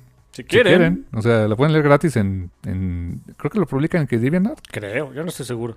Sí, ya ahora ya tiene como que... eh, creo que, por ejemplo, las otras series como este Fine Print y todas esas están por su Patreon. No sé en qué, dentro de Patreon cómo los publica, pero pues ahí están. Y le, le tengo ganas a esta también de Achilles Shield Maidens por su concepto que trae también. De que son, pues, eh, el típico, la típica historia de robots, pero este, con pilotos humanos que normalmente son adolescentes, pero acá son, pues, son mujeres más grandes, o sea, son mamás básicamente. Entonces cambia todo ese, eh, cambia el tropo, ¿no? Ya no son los adolescentes de Evangelion, ¿no? Ahora son, ahora es como si, no sé, este, Misato fuera quien condujera el Eva, ¿no? Por ejemplo. Entonces, ok, me, me gusta la idea. Pero bueno, back to Sunstone, que nos, nos pasa mucho eso. Em, que andábamos. Creo que ni hemos, ni- creo que ni hemos empezado. Bueno, dijimos que continúa la relación entre ellos dos, de cómo funciona este, la historia. Eh, ¿Qué ha pasado con estos personajes? ¿Qué pasó con Ali y con Alan, más o menos, carnal? Que, ah, ok, hay algo que, eh, eso sí, eh, qué bueno que me recordaste, eso lo quería comentar, porque en un cómic de este tipo, al momento de manejar el ritmo, pues tiene que haber cierta, tiene que haber una evolución en la, en la relación de los personajes. Y la verdad es que la, la evolución de la relación entre, Al- entre Ali y Alan, pues es poca. Siguen en las mismas. Es, es algo muy curioso que del volumen 6 a ahorita al 7, la verdad es que ellos dos han evolucionado muy poco, han cambiado muy poco la forma en su interacción con ellos. Y ahí estamos como mensos de todas maneras viendo qué onda con ellos. Está raro, ¿no? Está raro y está curioso porque, o sea, siguen en la pobreza, porque es la Son verdad. estudiantes. Son estudiantes con gustos caros, porque pues les gusta todo este rollo del BDSM y no es barato, por lo que nos cuentan. Y uh, se desarrolla esa relación de amistad bonita entre ellos al grado de que, por ejemplo, en, un- en el volumen anterior, Ali moría por unas botas. Unas botas acá de Domi, pero bien picudas, ¿no? No picudas de pico, sino que buenísimas, ¿no? Y Alan se esfuerza por comprárselas y que forme parte de su arsenal, ¿no? Pero pues literal tienen un cuartito donde hacen todas sus ondas. Y cuando comparas, por ejemplo, a esa Ali con la Ali que conociste en los volúmenes 1 al 5, que tiene todos los props y toda la, todo el escenario y todo el rollo, pues se siente como barato, ¿no? O sea, se siente barato cómo hacen las cosas, pero están literalmente aprendiendo. Y los ves avanzar en ese aprendizaje de, de ellos mismos, de su, de su fetiche, de todo el rollo, pero lo ves, este, literalmente como dicen, este, subiéndose a las cuerdas por primera vez, ¿no? Y está, y está padre eso, porque no les funciona, te muestran que es, eh, en inglés dice clumsy, o sea, es muy, em, lo hacen de manera muy torpe, em, le meten producción, más que producción, le meten actuación, tratan de actuar, de, eh, de demostrar con miradas y todo el rol de, de, este, de sumisa y de, y de, este, y de, y de amo, pero, pero es más actuación que otra cosa, ¿no? Eh, el, meterle, por ejemplo, las cuerdas o diferentes cosas a, su- a, su, a sus juegos, pues lo hacen porque es parte del show y porque lo, es parte de lo que, lo que les gusta, pero, pero realmente no, no ves ese mismo nivel de producción que verías en los tomos anteriores de Sunstone, ¿no? Quizás eso sea parte también del... del ah, o sea, que, eso yo creo que es a propósito, pero será, será parte del atractivo que tiene para el lector de... Bueno, no todo podía ser igual que en Sunstone, evidentemente. Y el...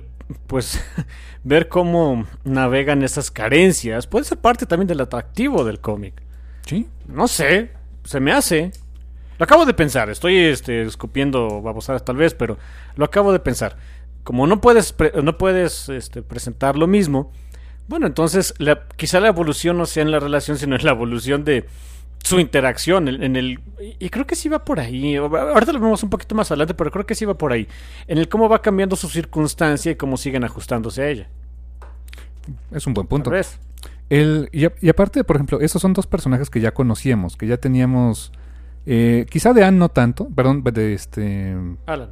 de Alan no tanto pero sí o sea sí conocíamos de, eh, de hecho es como a nivel lector es cómodo encontrarse con Ali porque es alguien que ya conoces, que, tiene, que su humor lo conoces bien y que eh, esas páginas que le dedican a Ali y Alan, de alguna manera se te hacen como más familiares. Cuando ves la historia, por ejemplo, de Anne y su, de Anne y su novia, que es esta, ay, se me va su nombre de, es Miriam, no, no es cierto, Miriam es la cantante. Este, ay, ¿cómo se llama su novia de, de Anne? Se me olvida el, nombre, se me fue. Que también es un, es un show que hay con ella, pero Ah, ¿Cómo se llama? Debimos preparar mejor esto. Sí, seguramente. es que sí, eh. sí, ese es el problema. Casey, Casey, por cierto, también es una, amiga que estuvo en, la, primera, en la primera parte. Eh, que también aquí vemos un poco de su backstory. Eso está padre también. Y Tom. Casey y Tom, que era una, una, pareja. Básicamente creo que son Linda y Stefan Sejic. Come on. O sea, el Tom es Stefan. Sí, ¿verdad que sí? Es igualito, ¿no? Laura, Laura se llama la, este, la novia de Anne. Eh, eh, el personaje de Laura, que es, ese sí es como completamente nuevo para nosotros porque no lo conocimos en el volumen anterior, pues sí se vuelve una, suerte de misterio porque eh, incluso la Anne que, vemos aquí en esta historia es más joven, es mucho más joven este, que cuando la conocimos en Sunstone. Y además el look es diferente, o sea, en, en Sunstone la conocemos como una mujer rubia y acá pasa por una fase gótica donde se pinta hasta las cejas, ¿no? Eh, pareciera que es un personaje completamente diferente, pero de alguna manera sabemos hacia dónde va. Y en cambio Laura es... Entendemos que es un personaje que eh, literalmente es de su pasado, que le representa mucho a ella, y que nos hacen... Eh, Stefan hace que nos encariñemos también con Laura, con su forma de ser, con la relación que tiene con Anne, aunque sabemos que eventualmente la vamos a dejar de ver. ¿Por qué? Porque en un futuro Anne y Alan tienen una relación. Entonces, es eh, la dinámica es curiosa porque Anne y Alan están contando su historia respectivamente a Ali, que es quizá el, punto en común que hay en ellos. Eh, y que en algún momento sus historias se van a juntar, pero ya muy adelante en sus vidas. Y ahorita encontrarlos, eh, sobre todo encontrar a Anne con esta relación con, con Laura. Y más porque es un, en este tomo, es una relación muy bonita. La relación que tienen Anne y Laura durante este tomo es una relación muy padre y que algo que, lo verbaliza en varias ocasiones Stefan Sejic a través de sus personajes, es la etapa más aburrida de su relación. ¿Por qué? Porque es donde todo va bien. Y eh, yo recuerdo mucho, hace, hace ya varios años, había una... Cuando salían las películas de Disney de estreno, llámese La Bella y la Bestia, La, la Sirenita, Aladdin, en Canal 5 les daban mucho por poner una especie como de mm, detrás de cámaras, muy malhechito honestamente, con dos que tres entrevistas con algunos actores de doblaje, con algún alguien de la producción, pero no, no aportaba mucho. Pero recuerdo que, era la forma en que promocionaban aquellas películas. Y se me quedó mucho grabado una, eh, una, una, pequeña entrevista que hicieron con alguien de Disney, no sé exactamente con quién, este, no sé si era el escritor, si era el, el, guionista, el director de, de Aladdin. Y algo que se me quedó es que eh, esta persona dice, para que funcione una historia normalmente tiene que haber un conflicto, porque de lo contrario, pues se vuelve una tierra feliz donde nunca pasa nada. Eh, hablando de Ágrava, en el caso de Aladino, es una historia, Ágrava la hicieron como una ciudad muy, pues este, de mucho misticismo y, toda la onda, donde pues Aladín robaba el pan y bla, bla, bla, pero todo estaba bien con él, ¿no? Pero no, no, hasta que metes el conflicto de que es que conoce a Jazmín y todo ese rollo, eh, la historia empieza a moverse, ¿no? Y, también por el tema de la lámpara. Pero tiene que haber algo que mueva a los personajes. Y es algo que en este tomo realmente no pasa. En este tomo, en el tomo 7 de, de Sunstone, verdaderamente no hay algo que haya un conflicto eh, de fuerzas opuestas. Eh, no sé, es como de repente lo hubo en los, en los tomos de Sunstone donde pues si su relación iba a funcionar o no, eh, si se habían peleado o no. Acá la relación camina bien, sobre todo para Anne y para, eh, y para Laura. Y lo que dice Ali como guionista, que es quien está este, tomando notas para escribir la historia de ellos, es de, normalmente este es un punto en el que aquí acabaríamos la historia. Es el punto en el cual es el vivieron felices para siempre. Dice, nadie escribe historias después del feliz, vivieron felices para siempre porque ya, o sea, ya no hay nada más en teoría que contar. Que, que sigue, sigue su vida juntos, sigue su vida feliz, etc. Y es lo que nos presentan durante todo, prácticamente todo este tomo. Pero Stefan que es maligno, porque sabes que.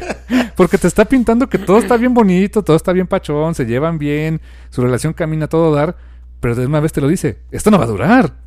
Así que no te acostumbres. Entonces, te crean todo un tomo con esto para construir esos personajes, para construirte esa relación y que después vas a te duela más cuando vas a, vaya a ser el trancazo, ¿no?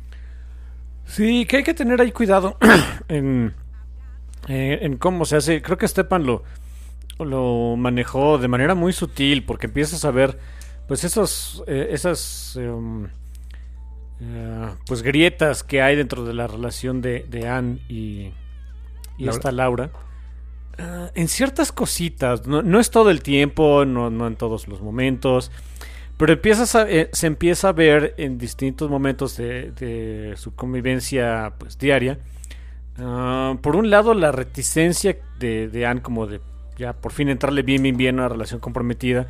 Y de Laura, un poquito la posesividad, o sea, en comentarios que se hacen y cosas así.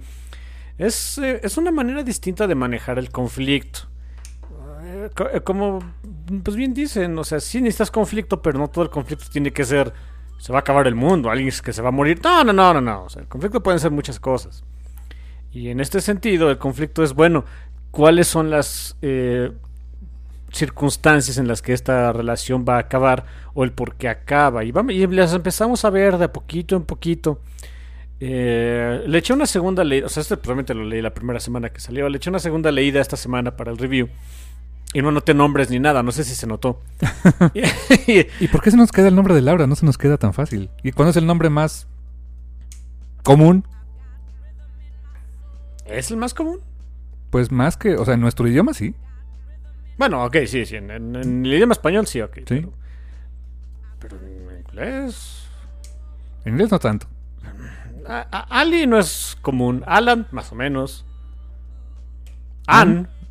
Ann, o sea, Ann, Ana, es la, es, creo que es el nombre más común en la Sí. Tierra, ¿no? Puede ser. Así que, quién sabe. En fin. Em, eh, te digo, le echándole esta segunda leída. eh, lo que fue notando es que eh, empezamos, o sea, empieza la relación, o sea, la, la relación Anne, este, Laura, todo va bien, como en las páginas, un poquito antes del, del, del, del primer tercio del cómic, se empiezan a ver ahí algunas, pues algunos diálogos, algunas cositas, donde empezamos a ver mm, algunos gestos que hace esta o hace Laura, donde pues, como que algo no les late. Y ese tipo de cositas se empiezan a hacer cada vez más frecuentes cada vez el conteo de páginas donde, donde ves ese tipo de circunstancias es cada vez menor. O sea, es, es qué bien diseñado está el cómic de que es una especie de conteo de tiempo que se va acelerando. Wow, sí es cierto, ¿eh? Y dices, ay, no lo nota, o sea, no lo noté obviamente en la primera leída porque pues, uno no estaba al tanto de eso. Dos, pues lo, leo en frío, no tengo idea de que vaya, ni mucho menos. Pero ya con ánimos de ver, oye, a ver, ¿cómo le, cómo le hizo, cómo lo manejaba, cómo, cómo lo manejó, cómo está estructurado? Ah, ok. Lo, lo que no cacho, lo, lo que no he alcanzado a cachar es el punto como que de inflexión de, de Ali y Alan. No sé, ahí Sí, sí, no. para que veas, no le cacho todavía. No sé si, si ya hubo y soy menso, o todavía no hubo, o sea, no sé, ahí sí todavía no, no tengo idea. Realmente yo creo que no. En el, en el volumen 6 o, o el primer, est- el primer- la primera parte de Mercy, quizá el punto donde todo parecía que se iba a ir al demonio es cuando Ali y Alan llegan a la conclusión de que no se aman. Eh, y eso podría parecer como que era el lo que iba a romper esta eh, relación para siempre. Y no, realmente fue lo que incluso solidificó su relación, ¿no? Y en este, pues con- coincido contigo, todo les va bien. Quizá el setback que tienen en algún momento es que se les acaba el lugar donde hacer sus cosas. Pero es un setback que, que ni siquiera es como los fue a separar. Al contrario, se demostraron más amistad durante ese tiempo. Porque, pues sí, dejaron de tener este. Dejaron de tener toda su, su onda BDSM. Porque pues ya no tenían dónde hacerlo. Porque literalmente se les quedó. eh, la- donde se metían a, este, a practicar BDSM eh, amateur era en el cuarto de Alan que pues rentaba donde era un cuarto de No Girls Allowed, ¿no? Y pues como ya le pusieron cámaras porque alguien rompió un elevador y ya era un rollo, ya no la podían, ya no era tan fácil que metiera a Ali de, pues, de contrabando, ¿no? Ese yo creo que pudo haber sido, y pensé cuando la primera vez que leí el, el- el cómic, también me, me lo eché dos veces igual que tú, yo pensé que ese iba a ser el punto donde empezaron a enfriarse las cosas, cuando realmente al contrario, eh, durante ese periodo de tiempo se hacen amigos, amigos normal, ¿no? O sea, amigos de vamos a ver una peli, vamos a, este, pues voy a- tu casa, vienes a la mía, jugamos videojuegos, a ver qué hacemos, ¿no? Y cuando logran retomar otra vez sus actividades porque en- encuentran más o menos dónde, eso es lo que nos va a llevar al siguiente volumen. Entonces, va a faltar, yo creo que el- el- la, la decisión de la relación entre Alan y Ali va a faltar todavía un ratito para que sepamos de dónde es, ¿eh? Y más por los términos en los que quedan, porque siempre quedaron como excelentes amigos, incluso al principio de- del primer volumen de Sunstone. Entonces, va a ser muy diferente a, a cómo se va a, a romper la relación de Anne y de Laura, ¿eh? Sí, eso sientes que se iba a acabar en Tragedia. tragedia. Va a haber lágrimas y no va a haber risas y alguien va a patalear, en fin. Oye, que eh, es- esa parte de, de dónde empiezas, a- dónde empecé también a sentir que eh, Stepan Sejic nos, nos, nos comienza a llevar a esa mm, y pues inevitable separación entre Anne y, y Laura es eh, llega un momento en el que nada más, o sea, como que su rutina es realmente se llevan bien cuando ahora sí que el metal las une. Claro. Pero si no hay metal de por medio, como que está medio frío el asunto. Sí. No, no sé, no, no, no pasan tanto tiempo, etcétera. Y hay un momento muy padre donde, o sea, primero pasa eso, donde um, eh, pues esta Anne va contando cómo su relación con Laura era más de, pues donde cuando íbamos a conciertos de, de los Obsidian Darkness o como sea que se llamaran, pues pachón, todo iba bien. Pero de repente pasaba mucho rato y ni nos pelábamos. Hay un par de páginas después donde eh, Alan está ahí tranquilamente en una banquita ahí en, su- en la, en la- creo que en un, no sé si en un parque o en, la, en su universidad. Estaba diseñando unos, unos muebles de, de antigüedades, que es lo que, que resulta que sí le gustó, le gusta eso de restauración de muebles antiguos. Y, y es una escena muy bonita donde Alice se acerca y le empieza a preguntar por lo que le gusta. Y Alan dice, yo sé que a ella no le importaba ni un carajo, pero pues me escuchaba, ¿no? Así que pues órale. Eh, eh, es qué bonito que o sea, terminan esas páginas donde empiezas a ver, ah, ok, ya voy viendo por qué eh, esta otra relación va a empezar a, resquebrajarse y voy viendo por qué esta duró. Es un buen punto, ¿eh? Porque eh, la misma pasa la circunstancia muy parecido, donde no donde el, terreno común entre Anne y Laura, pues sí, tiene razón, se reduce al metal nos une. Hay una secuencia donde ella le quiere contar de sus de qué, de le estaba eh, um, no, le- de una película, le enseñar películas de terror y dijo, "Mm, "No." Oye, te doy a- y, y Laura le dice, "Mira, prueba el sushi." "Mm, no. Ah, pero mira, va a tocar este Marian of My Dark Heart. Ah, pues vamos, ¿no? Y es donde sí son felices, donde son plenas, donde están. Tan es así que hay un concierto donde. Este. Que es uno de los splash pages que sí están así muy acabaditos, muy bien hechos, por cierto. Que lástima en, en, en digital no se lee también. No, Es porque se divide la página, Ah, chale. sí. sí. No, ahí sí.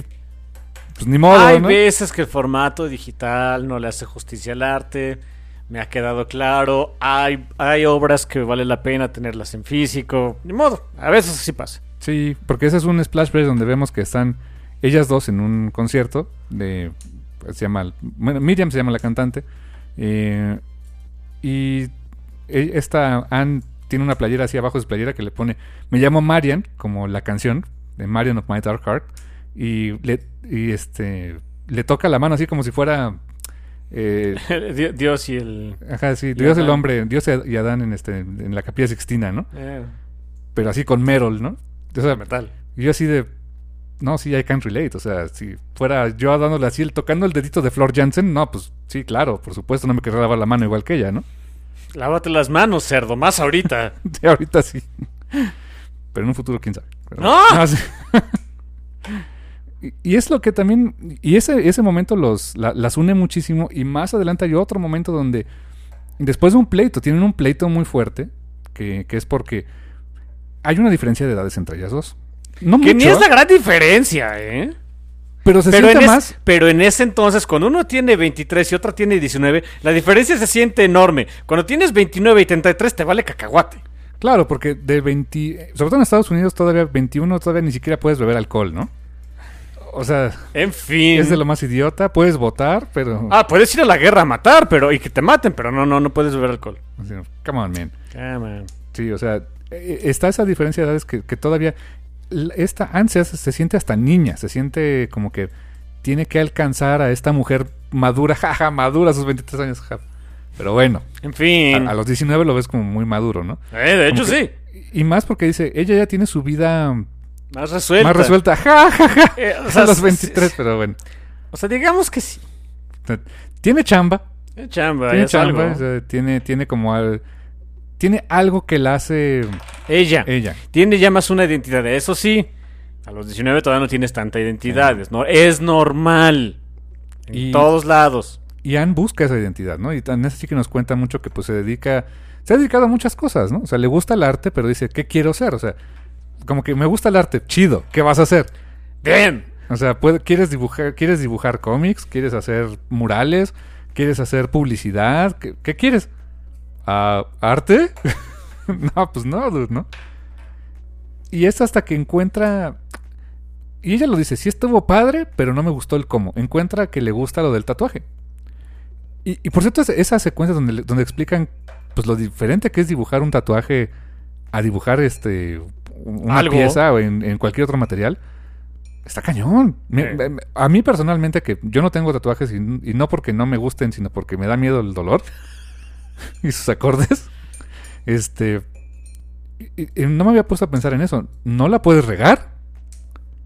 No debes regarla, ¿no? Ah, y, y quieren que les diga, o sea, si ustedes no tienen tatuajes, quieren que les diga la- la- algo que nunca van a escuchar a un artista decirlo, la riegan a cada rato. ¿Sabes en qué se diferencia un buen artista de uno malo? No es en que no la rieguen, es que cuando la riegan saben cómo arreglarlo. Uy. Esa es la gran diferencia. Es por eso por lo que estás pagando. Ese es por eso que te cuesta lo que te cuesta, ¿no? Y luego por eso unos tatuajes tan... hijo, Tan ¿no? ajá. Y, eh, por ejemplo, toda esa, toda esa etapa que ella aprende a tatuar, eh, su, su apprenticeship que tiene con un maestro tatuador, y que la logra a través de, de Laura, dice ella, sí está padre, sí lo agradezco, sí me gusta, pero ¿qué crees? No me gustó el cómo llegamos ahí. Porque básicamente fue Laura tomando las riendas de su vida, de la relación, y de la vida de, de, de Anne, de decirle, mira, llega con el maestro tatuador de, mira, tengo a esta chica que dibuja muy bien, ahora va a ser tu aprendiz. ¿A qué hora me preguntaste, desgraciada, no? Tanto el tatuador como el, la, como Sí, lo- dice, pues sí, qué vole, ¿no? Sí, eh, boundaries, dude. Y está gacho. ¿Eh? Y está gacho. O sea, ¿lo hizo con mala intención? No, para nada. Pero otra vez es, es volverse a sentir la niña chiquita que tienen que llevar a que, a que le, le ayuden a hacer las cosas, ¿no? Híjoles, o sea, sí estuvo Estuvo duro. Estuvo duro esa parte. Y es donde dices, a- aquí por ejemplo, Alan y Ali, en el contraparte, no se ve un pleito. O sea, se ve que se tiran carrillas, se ve que se, que este, que se llegan a molestar por X o Y cosa, pero no es el pleito ni siquiera de, de amigos, ¿no? Quizá muy al principio de su relación en el volumen anterior, Alan era todo amargo, porque pues Lo habían amargado, Sí. lo habían amargado. No, no, era, no era él. Y el conocer a Ali lo empieza a desamargar, pero en un principio la manda a la goma. Le dice, vete al diablo, ¿no? O sea, también te quieres burlar de mí, ¿no? Y ya cuando se empiezan a conocer bien, a partir de ahí realmente tienen una relación muy, no plana, pero estable. O sea, una amistad, una relación de amistad erótica, pero muy estable. O sea, funcionan. Al grado que dices, no quiero que esto se acabe, pero va, se va a acabar, ¿no? Porque realmente no es amor. Pero cuando ves a Anne y a Laura dices, o sea, hay amor, hay pasión, pero no está estable el asunto, o sea, se, se sostiene como con pincitas, ¿no? Y, es por eso, insisto, somos tan morbosos los lectores que es por eso que estamos como babositos de, oh, dang, ¿y ahora qué va a pasar? Ahorita quería comentar, hay una escena muy padre, este, más o menos a la mitad de- de- del libro en este momento, donde este Alan conoce a la mamá de Ali. Es una escena muy padre, es, muy comédica y demás, pero hay, hay unos detalles técnicos que yo, que yo quería comentar. Uno es el manejo de las luces, porque es, es pues la mamá de Ali es, es, es ruda, le pregunta a Alan, bueno, ¿tú qué quieres hacer con tu triste vida, no? Y, y la, la iluminación, la luz que utiliza Stepan Sejic es, es como si fuera de interrogación. La luz viene de arriba hacia abajo. Luz cenital. Así que sientes como de veras que es una sala de interrogación. Y hay un detalle que se me hace todavía más padre, es que buena parte son una, mira, son una, dos, tres, cuatro, son cuatro páginas. Casi todas están en la misma, en la misma, los personajes están en la misma posición, de frente a la vista del lector. Que es una cosa que, que sí, que es una cosa que le caché a Andrés Genolet en Runaways, porque Runaways no es un es un cómic de superhéroes, pero no hay superhéroes. Es un cómic dramático en un mundo de superhéroes.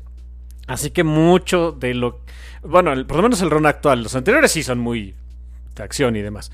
Pero el volumen actual es hay mucho diálogo, o sea, la, la historia se lleva a través de diálogo. Así que le toca a Andrés Genolet ilustrar conversaciones enteras. Y ahí, digo, no, se, o sea, lo, noté en Andrés Genolet, pero lo leí en otro lado de cómo le hace un artista para hacer que una conversación no se le haga aburrida al lector. El primer paso es tener buen diálogo. Lo cual, bueno, Stefan Sejic lo hace bastante bien. Que se me hace muy... eh, de veras, es de esos casos raros, porque él tiene que hacer el diálogo de todos sus personajes. Así que hacer, la- hacer eh, el diálogo consistente de una mujer de mediana edad, de un chavillo como de veintitantos años, eh, y después cambia la escena donde eh, pues ves a esos mismos personajes muchos años, como 10 años después, y darles una voz más madura y regresas, etcétera, es muy difícil. Ya desde ahí es complicado, pero es un diálogo divertido, es una escena divertida. Pero el divertida hacerla con nada más una toma casi fija, es. Yo, yo hubiera pensado. Se supone que eso no se hace cuando estás haciendo conversaciones y lo hacen muchos otros lados. En, en el resto del cómic es así como lo maneja. Cambios de ángulos, cambios de, de- de puntos de vista, eh, para que la- el, el ojo tenga algo más que ver.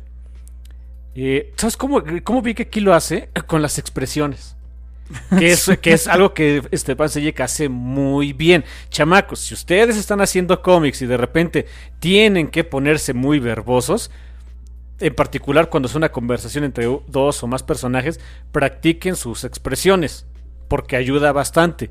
Es lo que me hizo, es, es honestamente lo que eh, siento que, eh, o sea, aparte del diálogo, eh, eh, visualmente es lo que lleva a estas páginas a buen puerto.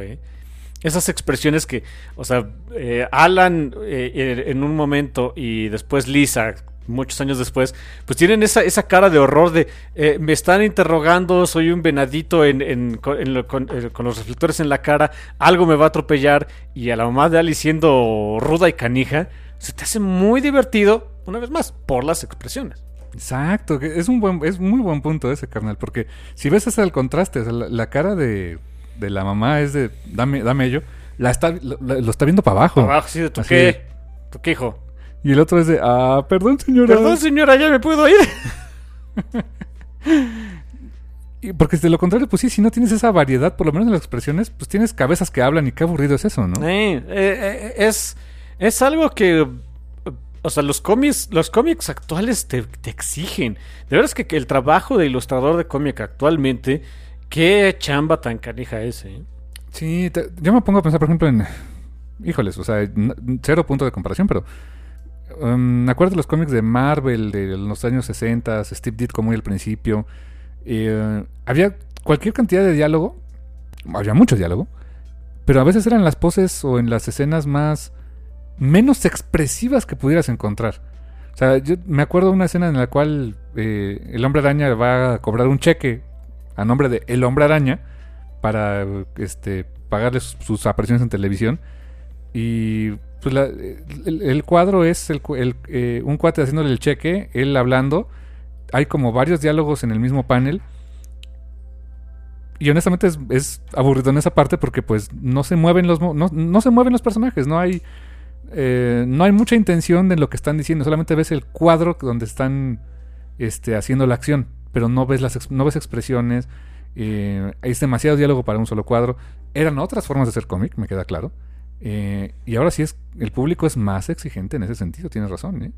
Porque también el artista se exige a sí mismo, te muestra lo que puede hacer, pues también quieres ver qué más puede hacer, ¿no? Sí, ahora sí que nos consintieron demasiado y los eh, artistas ya se presionaron demasiado. Eh, idealmente, os digo, es, la forma de la que se podría hacer. Eh, cuando uno se haga chill dudes, no, no siempre es posible. Pero les digo, si, si ustedes este, por ahí andan haciendo cómic, etcétera, es una buena, es una buena, es un buen detallito a practicar. Sí, exacto. Buenísimo eso también, carnal.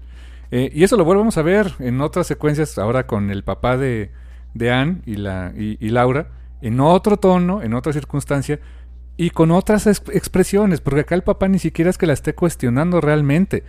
Es de, pues tengo la obligación de ser el adulto responsable porque es mi hijita, ¿no? Pero, pues qué pena, no sé qué le digo a usted, señorita, ¿no?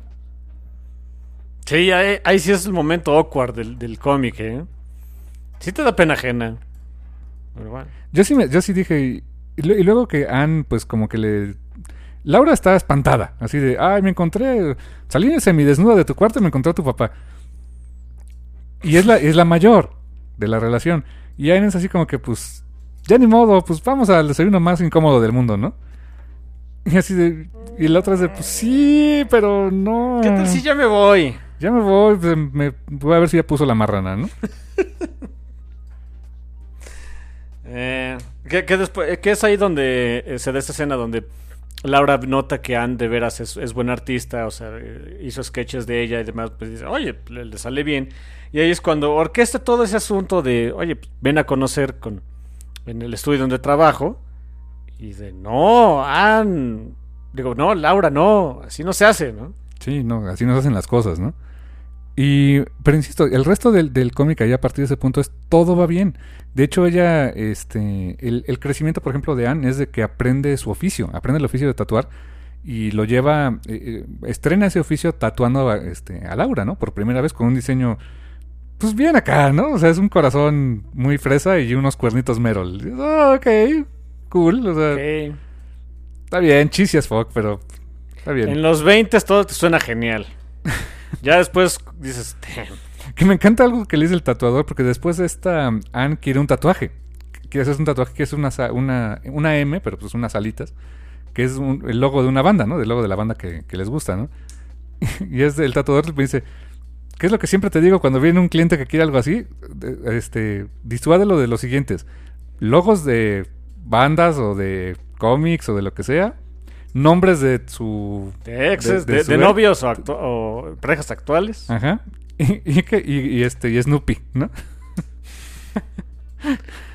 Ahorita serían piolines o no sé, Ya. Pokémones, qué sé yo. No, Pokémones, he visto muchos tatuajes buenos de Pokémones. Y siguen vigentes por lo menos, ¿no? Pero Es la franquicia más vendida de lo que quieras en el mundo. Pokémon, ¿Eh? no sabía. ¿Eh? Más que lo que me digas. ¿En serio? ¿Eh? ¿Más que Disney? Sí. ¿Cómo? A ver, explica cómo. Porque tienen videojuegos, tienen mangas, tienen juguetes, tienen cómics, tienen series, tienen Películas. películas, tienen playeras, tienen un eh, parque temático. Eh, Tú dime. ¿Hay un parque temático de Hay Pokémon? parte, de, parte de, de los estudios de no sé qué rayos que es un parque temático. de Pokémon. Wow. Tienen aplicaciones, varias. Eh, tú dime. Apariciones en cualquier cantidad de franquicias. Tienen una película con Ryan Reynolds. Damn. Es la franquicia más vendida de lo que quieras. Wow. Está canijo, ¿no? Y más que tienen N cantidad de chunches que venderte, porque son no sé cuántos Pokémones en la vida, ¿no? Sí, ya, ya, siento que eran 140 y no sé cuánto. No, no, no, ya se acabó. Y es que es transgeneracional. Es, es lo que, es Ah. lo que te vende Pokémon que honestamente Disney no te hace tanto. O sea, Pokémon te quedas con... Si, si empezaste a jugar Pokémon de chamaco, estarás verdulagón de cuarenta y tantos, casi cincuentas, que pues son, los- son los que, la edad de los que empezaron a jugar Pokémon en su momento, y sigue jugando, ¿eh? Con las nuevas versiones. Con las ¿no? nuevas versiones, les sigue gustando. El, el- no, no hay este. No hay como pasa con Disney que de repente. Pues a uno le gustan mucho las, la- eh, las películas de Disney cuando uno es más chavillo. Y ya llega cierto momento donde te, te siguen gustando, pero no las buscas. Son pocos los que realmente siguen, siguen en esas, o sea, que las busquen con el mismo entusiasmo. Son pocos. La capacidad de retención de Pokémon es enorme en comparación de otras, de otras propiedades intelectuales. Saludos a mi esposa, que ella sí es de las que sí busca las de Disney, Sí, por ejemplo. pero, te digo, pero son muchos menos. Sí, muchos menos. Y, y pasa con chavitos, con niños que a lo mejor veían Nemo y hoy ya dicen Nemo ya no. O sea, ves a un, a un niño, a un niño de ahorita, un, un chavito de 2, 3 años de hoy, le pones Nemo, quizá no le gusta tanto. Le pones Dumbo, yo creo que menos, ¿no? O quién sabe, a lo mejor la parte de los elefantes raros, esos, pues a lo mejor. Si es que aún está en Disney Plus, quién sabe. Pero pues sí. eh, Y Pokémon sí es cierto, evolu- evoluciona. Ja, ja, ja.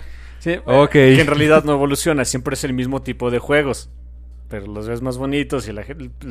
El sombrero es nuevo. Hay, ¿no? un, hay una parte muy. eh, Que se, ha, que se ha investigado mucho acerca de la nostalgia con esos juegos y demás. de la eh, Que tiene también mucho que ver con los cómics, con los cómics de Marvel o DC, que son de mm, eh, la ilusión del cambio y bla, bla, bla, bla, bla.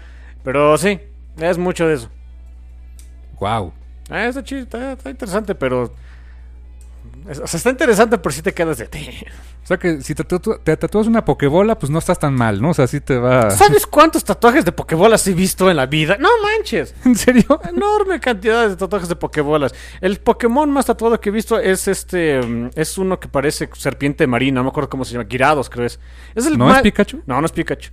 Porque se ve más malote. O sea, se ve más malote, pero malote medio infantil. No sé, no sé cómo explicarlo. Es el Pokémon que he visto más tatuado en la vida.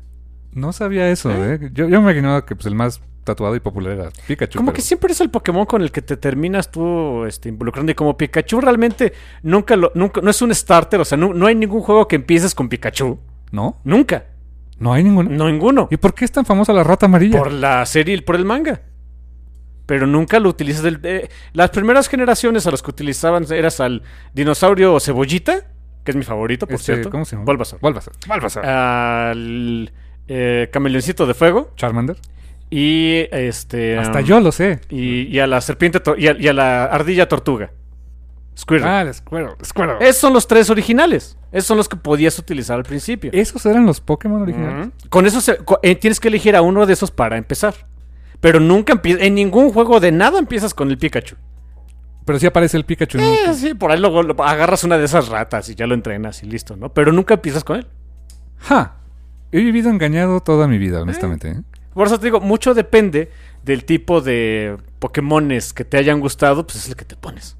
Y no pasan de moda. Lo, chistoso, no pasan de moda esas cosas que tienen como 30 años, ¿no? Eh, Ya casi 30 años, fíjate. Entonces, por eso es que no están en el, con los consejos de que no te los tatúes, ¿no? No, no, no. Eh, animes y Pokémones. Animes no sé tanto, pero Pokémones, eh, póntelos.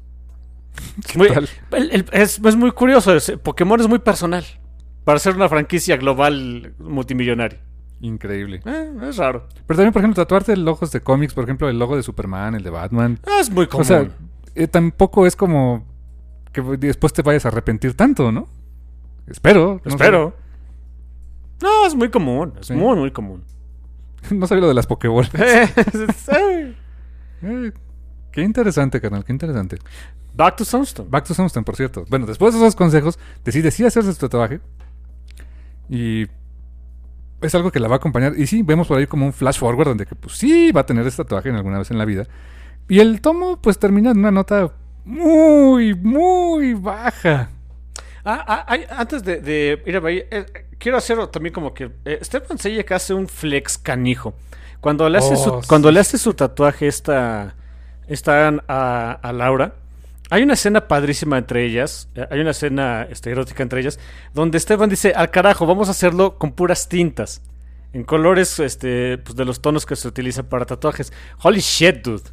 Es que esa ilustración quedó. No, no man, o ¿eh? sea... Dang.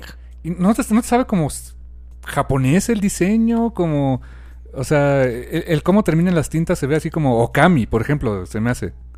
De aquel videojuego de Ah, Okami. sí, ¿no? el del perrito, ¿no? Sí, sí, claro. sí, que- eran, eran brushes de tinta para hacer cosas, ¿no? El del perrito, es lo que me acuerdo.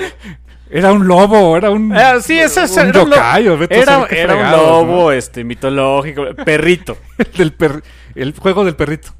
Ok, Sorry. está bien. Pero sí, se ve padrísima la escena, de veras. Eh, luego se las pongo ahí en Twitter, si, si, ah, por lo menos una parte, no, no les voy a poner. Hay una parte con diálogo que spoilea más cosas, etcétera. No, no, no quiero poner eso, pero luego se las pongo. Es de, holy shit. Oye, ¿y si habrá sido tinta? Estoy casi seguro que esto es tinta, eh. Sí, sí, lo- los trazos sí se sienten. O sea, no es algo que tan O- fácil pudieras hacer en, en digital, ¿no? O, o si lo hizo en digital, diseñó su brush, tal vez. Probablemente, porque sí se, se ve, se siente casi casi un splash, ¿no? De, de repente de tinta, de como si le hubieras eh, um, sacudido el pincel o no sé, algo así, ¿no? Sí, e- es, está muy, muy padre. Es, es una ilustración preciosa. Eh, de veras, no, no, no sé. O sea, yo no es que me sorprenda que, que Stepan se sepa estas mañas, pero. Tengo. No la vio venir. Sí, ¿no? Y, y- y más que pues, normalmente en las páginas anteriores no es, que, no es que no estuvieran bien hechas, ni mucho menos. Simplemente el arte era mucho más sencillo, digital y toda la onda. Incluso con algunas figuras como... algunos, este... eh, por ejemplo esto, hay una parte, no lo están viendo, pero hay una parte donde hay unos, este, unas rosas que están formando un, círculo para enmarcar una escena. Son las mismas rosas que utilizó en otras escenas. O sea, literal fue copy-pastear su propio marco. Y está bien, él lo hizo, ¿no? Pero pues sí, se notaba como que llevaba prisa, pero cuando llegas a esa que es el money shot, o sea, de, de la escena, qué fantásticamente bien hecha está. Y pareciera que es la más- forma más fácil porque pues es pura tinta, pero ja, es un- esto no tiene nada de fácil, ¿eh? No, no, no. Dicen que trabajar es, es dar volumen a cosas con puro blanco y negro. ¿Qué es esto? Sí. Bueno, y un color este, de fondo que es como. Chistoso. No sé cómo Es como un verde grisáceo ahí, no sé. Eh, o sea, quizá eso le da un poquito, le, le- le facilita el dar volumen y demás, pero aún así está, está complicado, ¿eh? Como que canalizó su David Mack interno aquí, ¿eh? O sea, ¿a poco algo, no? algo así, algo así. Ah, sí, es otra cosa. Bendigo Stepan, se la sabe. Y bueno, comentaba ya como, como un poquito para ir ir cerrando dónde va el libro.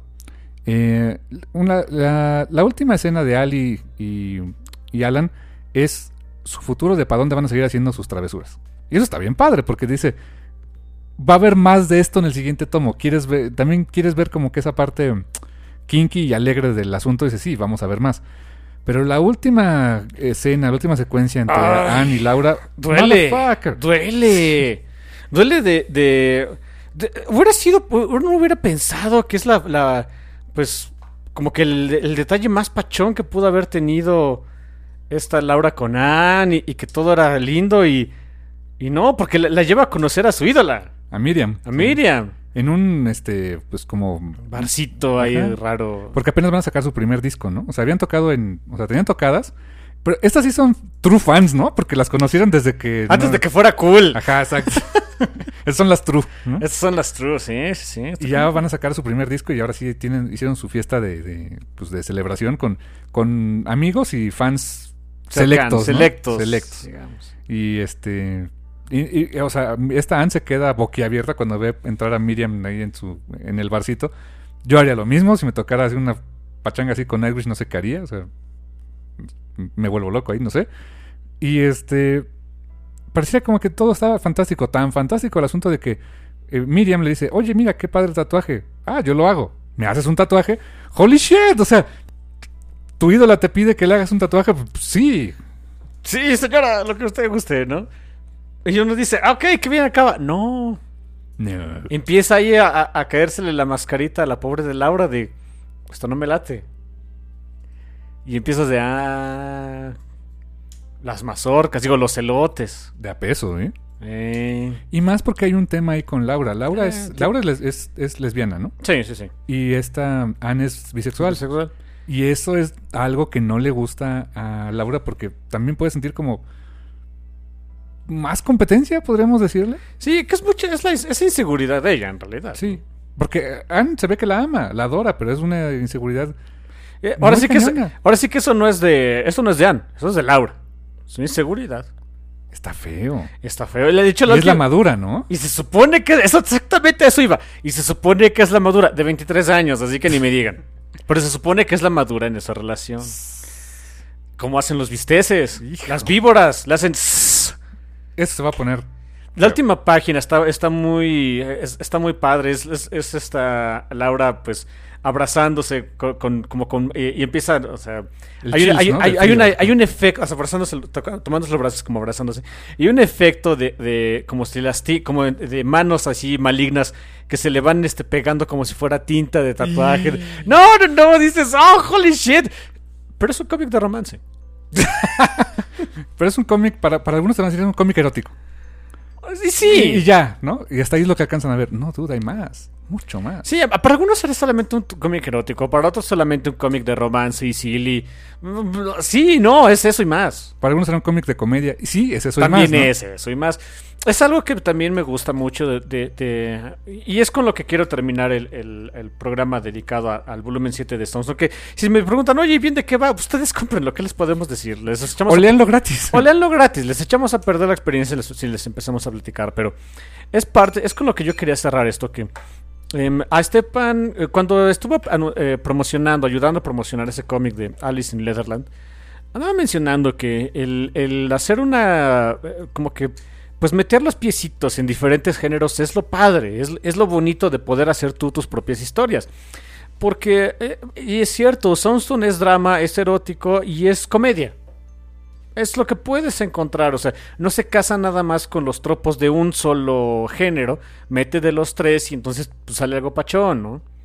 En el caso de Alice in Leatherland, eh, es, es erótico, es comedia y me dice que también es como que medio sobrenatural y, y este fantasioso pacheco. Ok, perfecto, también está padre.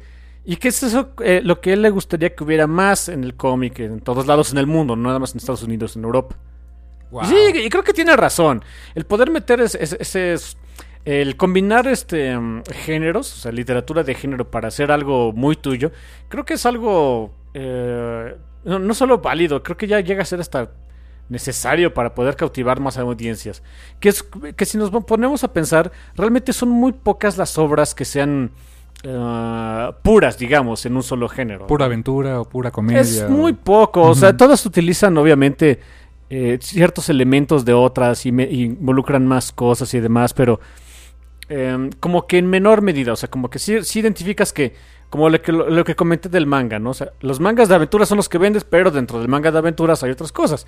Hay comedia, quizá hay algo de romance, etcétera, pero es principalmente aventuras. Y en este caso, eh, Soundstone creo que sí es un balance muy finito el que utiliza entre eh, erotismo, drama, comedia. Y lo logra. Y lo logra. O sea, O sea, no, no siento que ninguno, ninguno de esos géneros o ninguno de, de esas eh, formas de contar una historia, esos- esos, temas, eh, le quite peso al otro. Es complicado. Pareciera que en algunas páginas es- dices, ah, ok, nos vamos más por el, por el drama. O nos vamos más por la comedia. O en otras páginas es de sí, 100% erotismo, pero hasta en las que son 100% eróticas hay comedia, comedia. O a veces hay drama. O, o a veces en el drama le meten un poco de comedia. para aligerarlo. Es, es difícil, ¿eh? Sí, te digo, eh, este es uno de esos cómics que siento muy bien balanceados. Es difícil, es difícil, la verdad. Y pensar que Stefan no quería ser conocido por algo así, ¿no? O sea, era como su proyectito así de unos gags que se aventaba. Y ya. Y mira. Y lo que desató en su vida, ¿quién Eh, lo diría, no? lo- uno nunca sabe cómo, a dónde lo va a llevar la vida. ¿eh? Yo tengo muy presente el arte de él en Rabin, que era un cómic con Ron Mars. Sumamente detallado, sumamente elaborado, muy de acción, muy de eh, fantasía heroica, eh, muy bien hecho. No llegó a buen puerto, se canceló como en el segundo tomo. Eh, decías, wow, este señor, este, Stefan, tiene como para hacer el arte de, wow, el nuevo Clayton Crane, el nuevo, este, no sé, o sea, como que ese tipo de artistas. ¿Quién iba a decir que su arte, su, su trabajo, sus historias iban a ir para este lado? Y le iba a salir también, tan condenadamente bien al desgraciado que parece que lo hace fácil, pero no es nada fácil. Sí, ya hizo carrera de esto, ¿eh? Sí. Mala onda. Así es, carnal. Y pues, como bien dices, pues es- descubran Sunstone, descubran eh, este y los demás volúmenes completamente gratis. Por cierto, si les interesa leer aún más fácil que leerlo gratis, váyanse al perfil de Stefan Sejic en Facebook. Él subió un Dropbox donde están los tomos del 1 al 6 gratis para quien los quiera bajar en PDF. Así que Ah, pues de- ok. dense, aprovechen. O sea, si el señor lo dice, pues ya no tiene, no tienen excusa, ¿eh? Sí, no, ahí, ahí están, gratis completamente. Ahora, los quieren en español, hasta el 5 los encuentran todos en Panini. Hasta ahorita, en tapa dura, por cierto. Ojalá le sigan, Panini. Sí, por ahí este, alguna vez le pregunté al tío Panini, así en su, en el Facebook, y de- eh, decían que sí, su plan sí es continuar con el arco de Mercy, pero que cuando esté completo el de Mercy, mm, pues va a tardar. Tardar un ratito. Va a tardar un ratito porque pues apenas vamos en el segundo tomo de este arco, que no sé de cuántos van a ser, supongo que de cinco también. No sabemos, pero Supongo. pues Estefan, tú, tú síguela haciendo y lo seguiremos leyendo, no hay Y bronca. ¿eh? seguiré comprando, ya, ya que. Ya que es más fuerte que yo. Así que, pues. Además va para largo esto, tres, 13 tomos más, ¿no? Sí, sí, sí. Así que ni, ni, ni, eh, ni se. ac- ac- váyanse acomodando. Imagínate el día que estén así Sunstone The Complete Collection, ¿no? Uf. wow. Poner bueno eso. Así es, canal. Pues eh, gracias por escucharnos en este review. Esperemos que les, que les haya gustado, que les guste Sunstone, disfrútenlo. Y no queda más que decirles que gracias Totales. y hasta la próxima. Bye bye.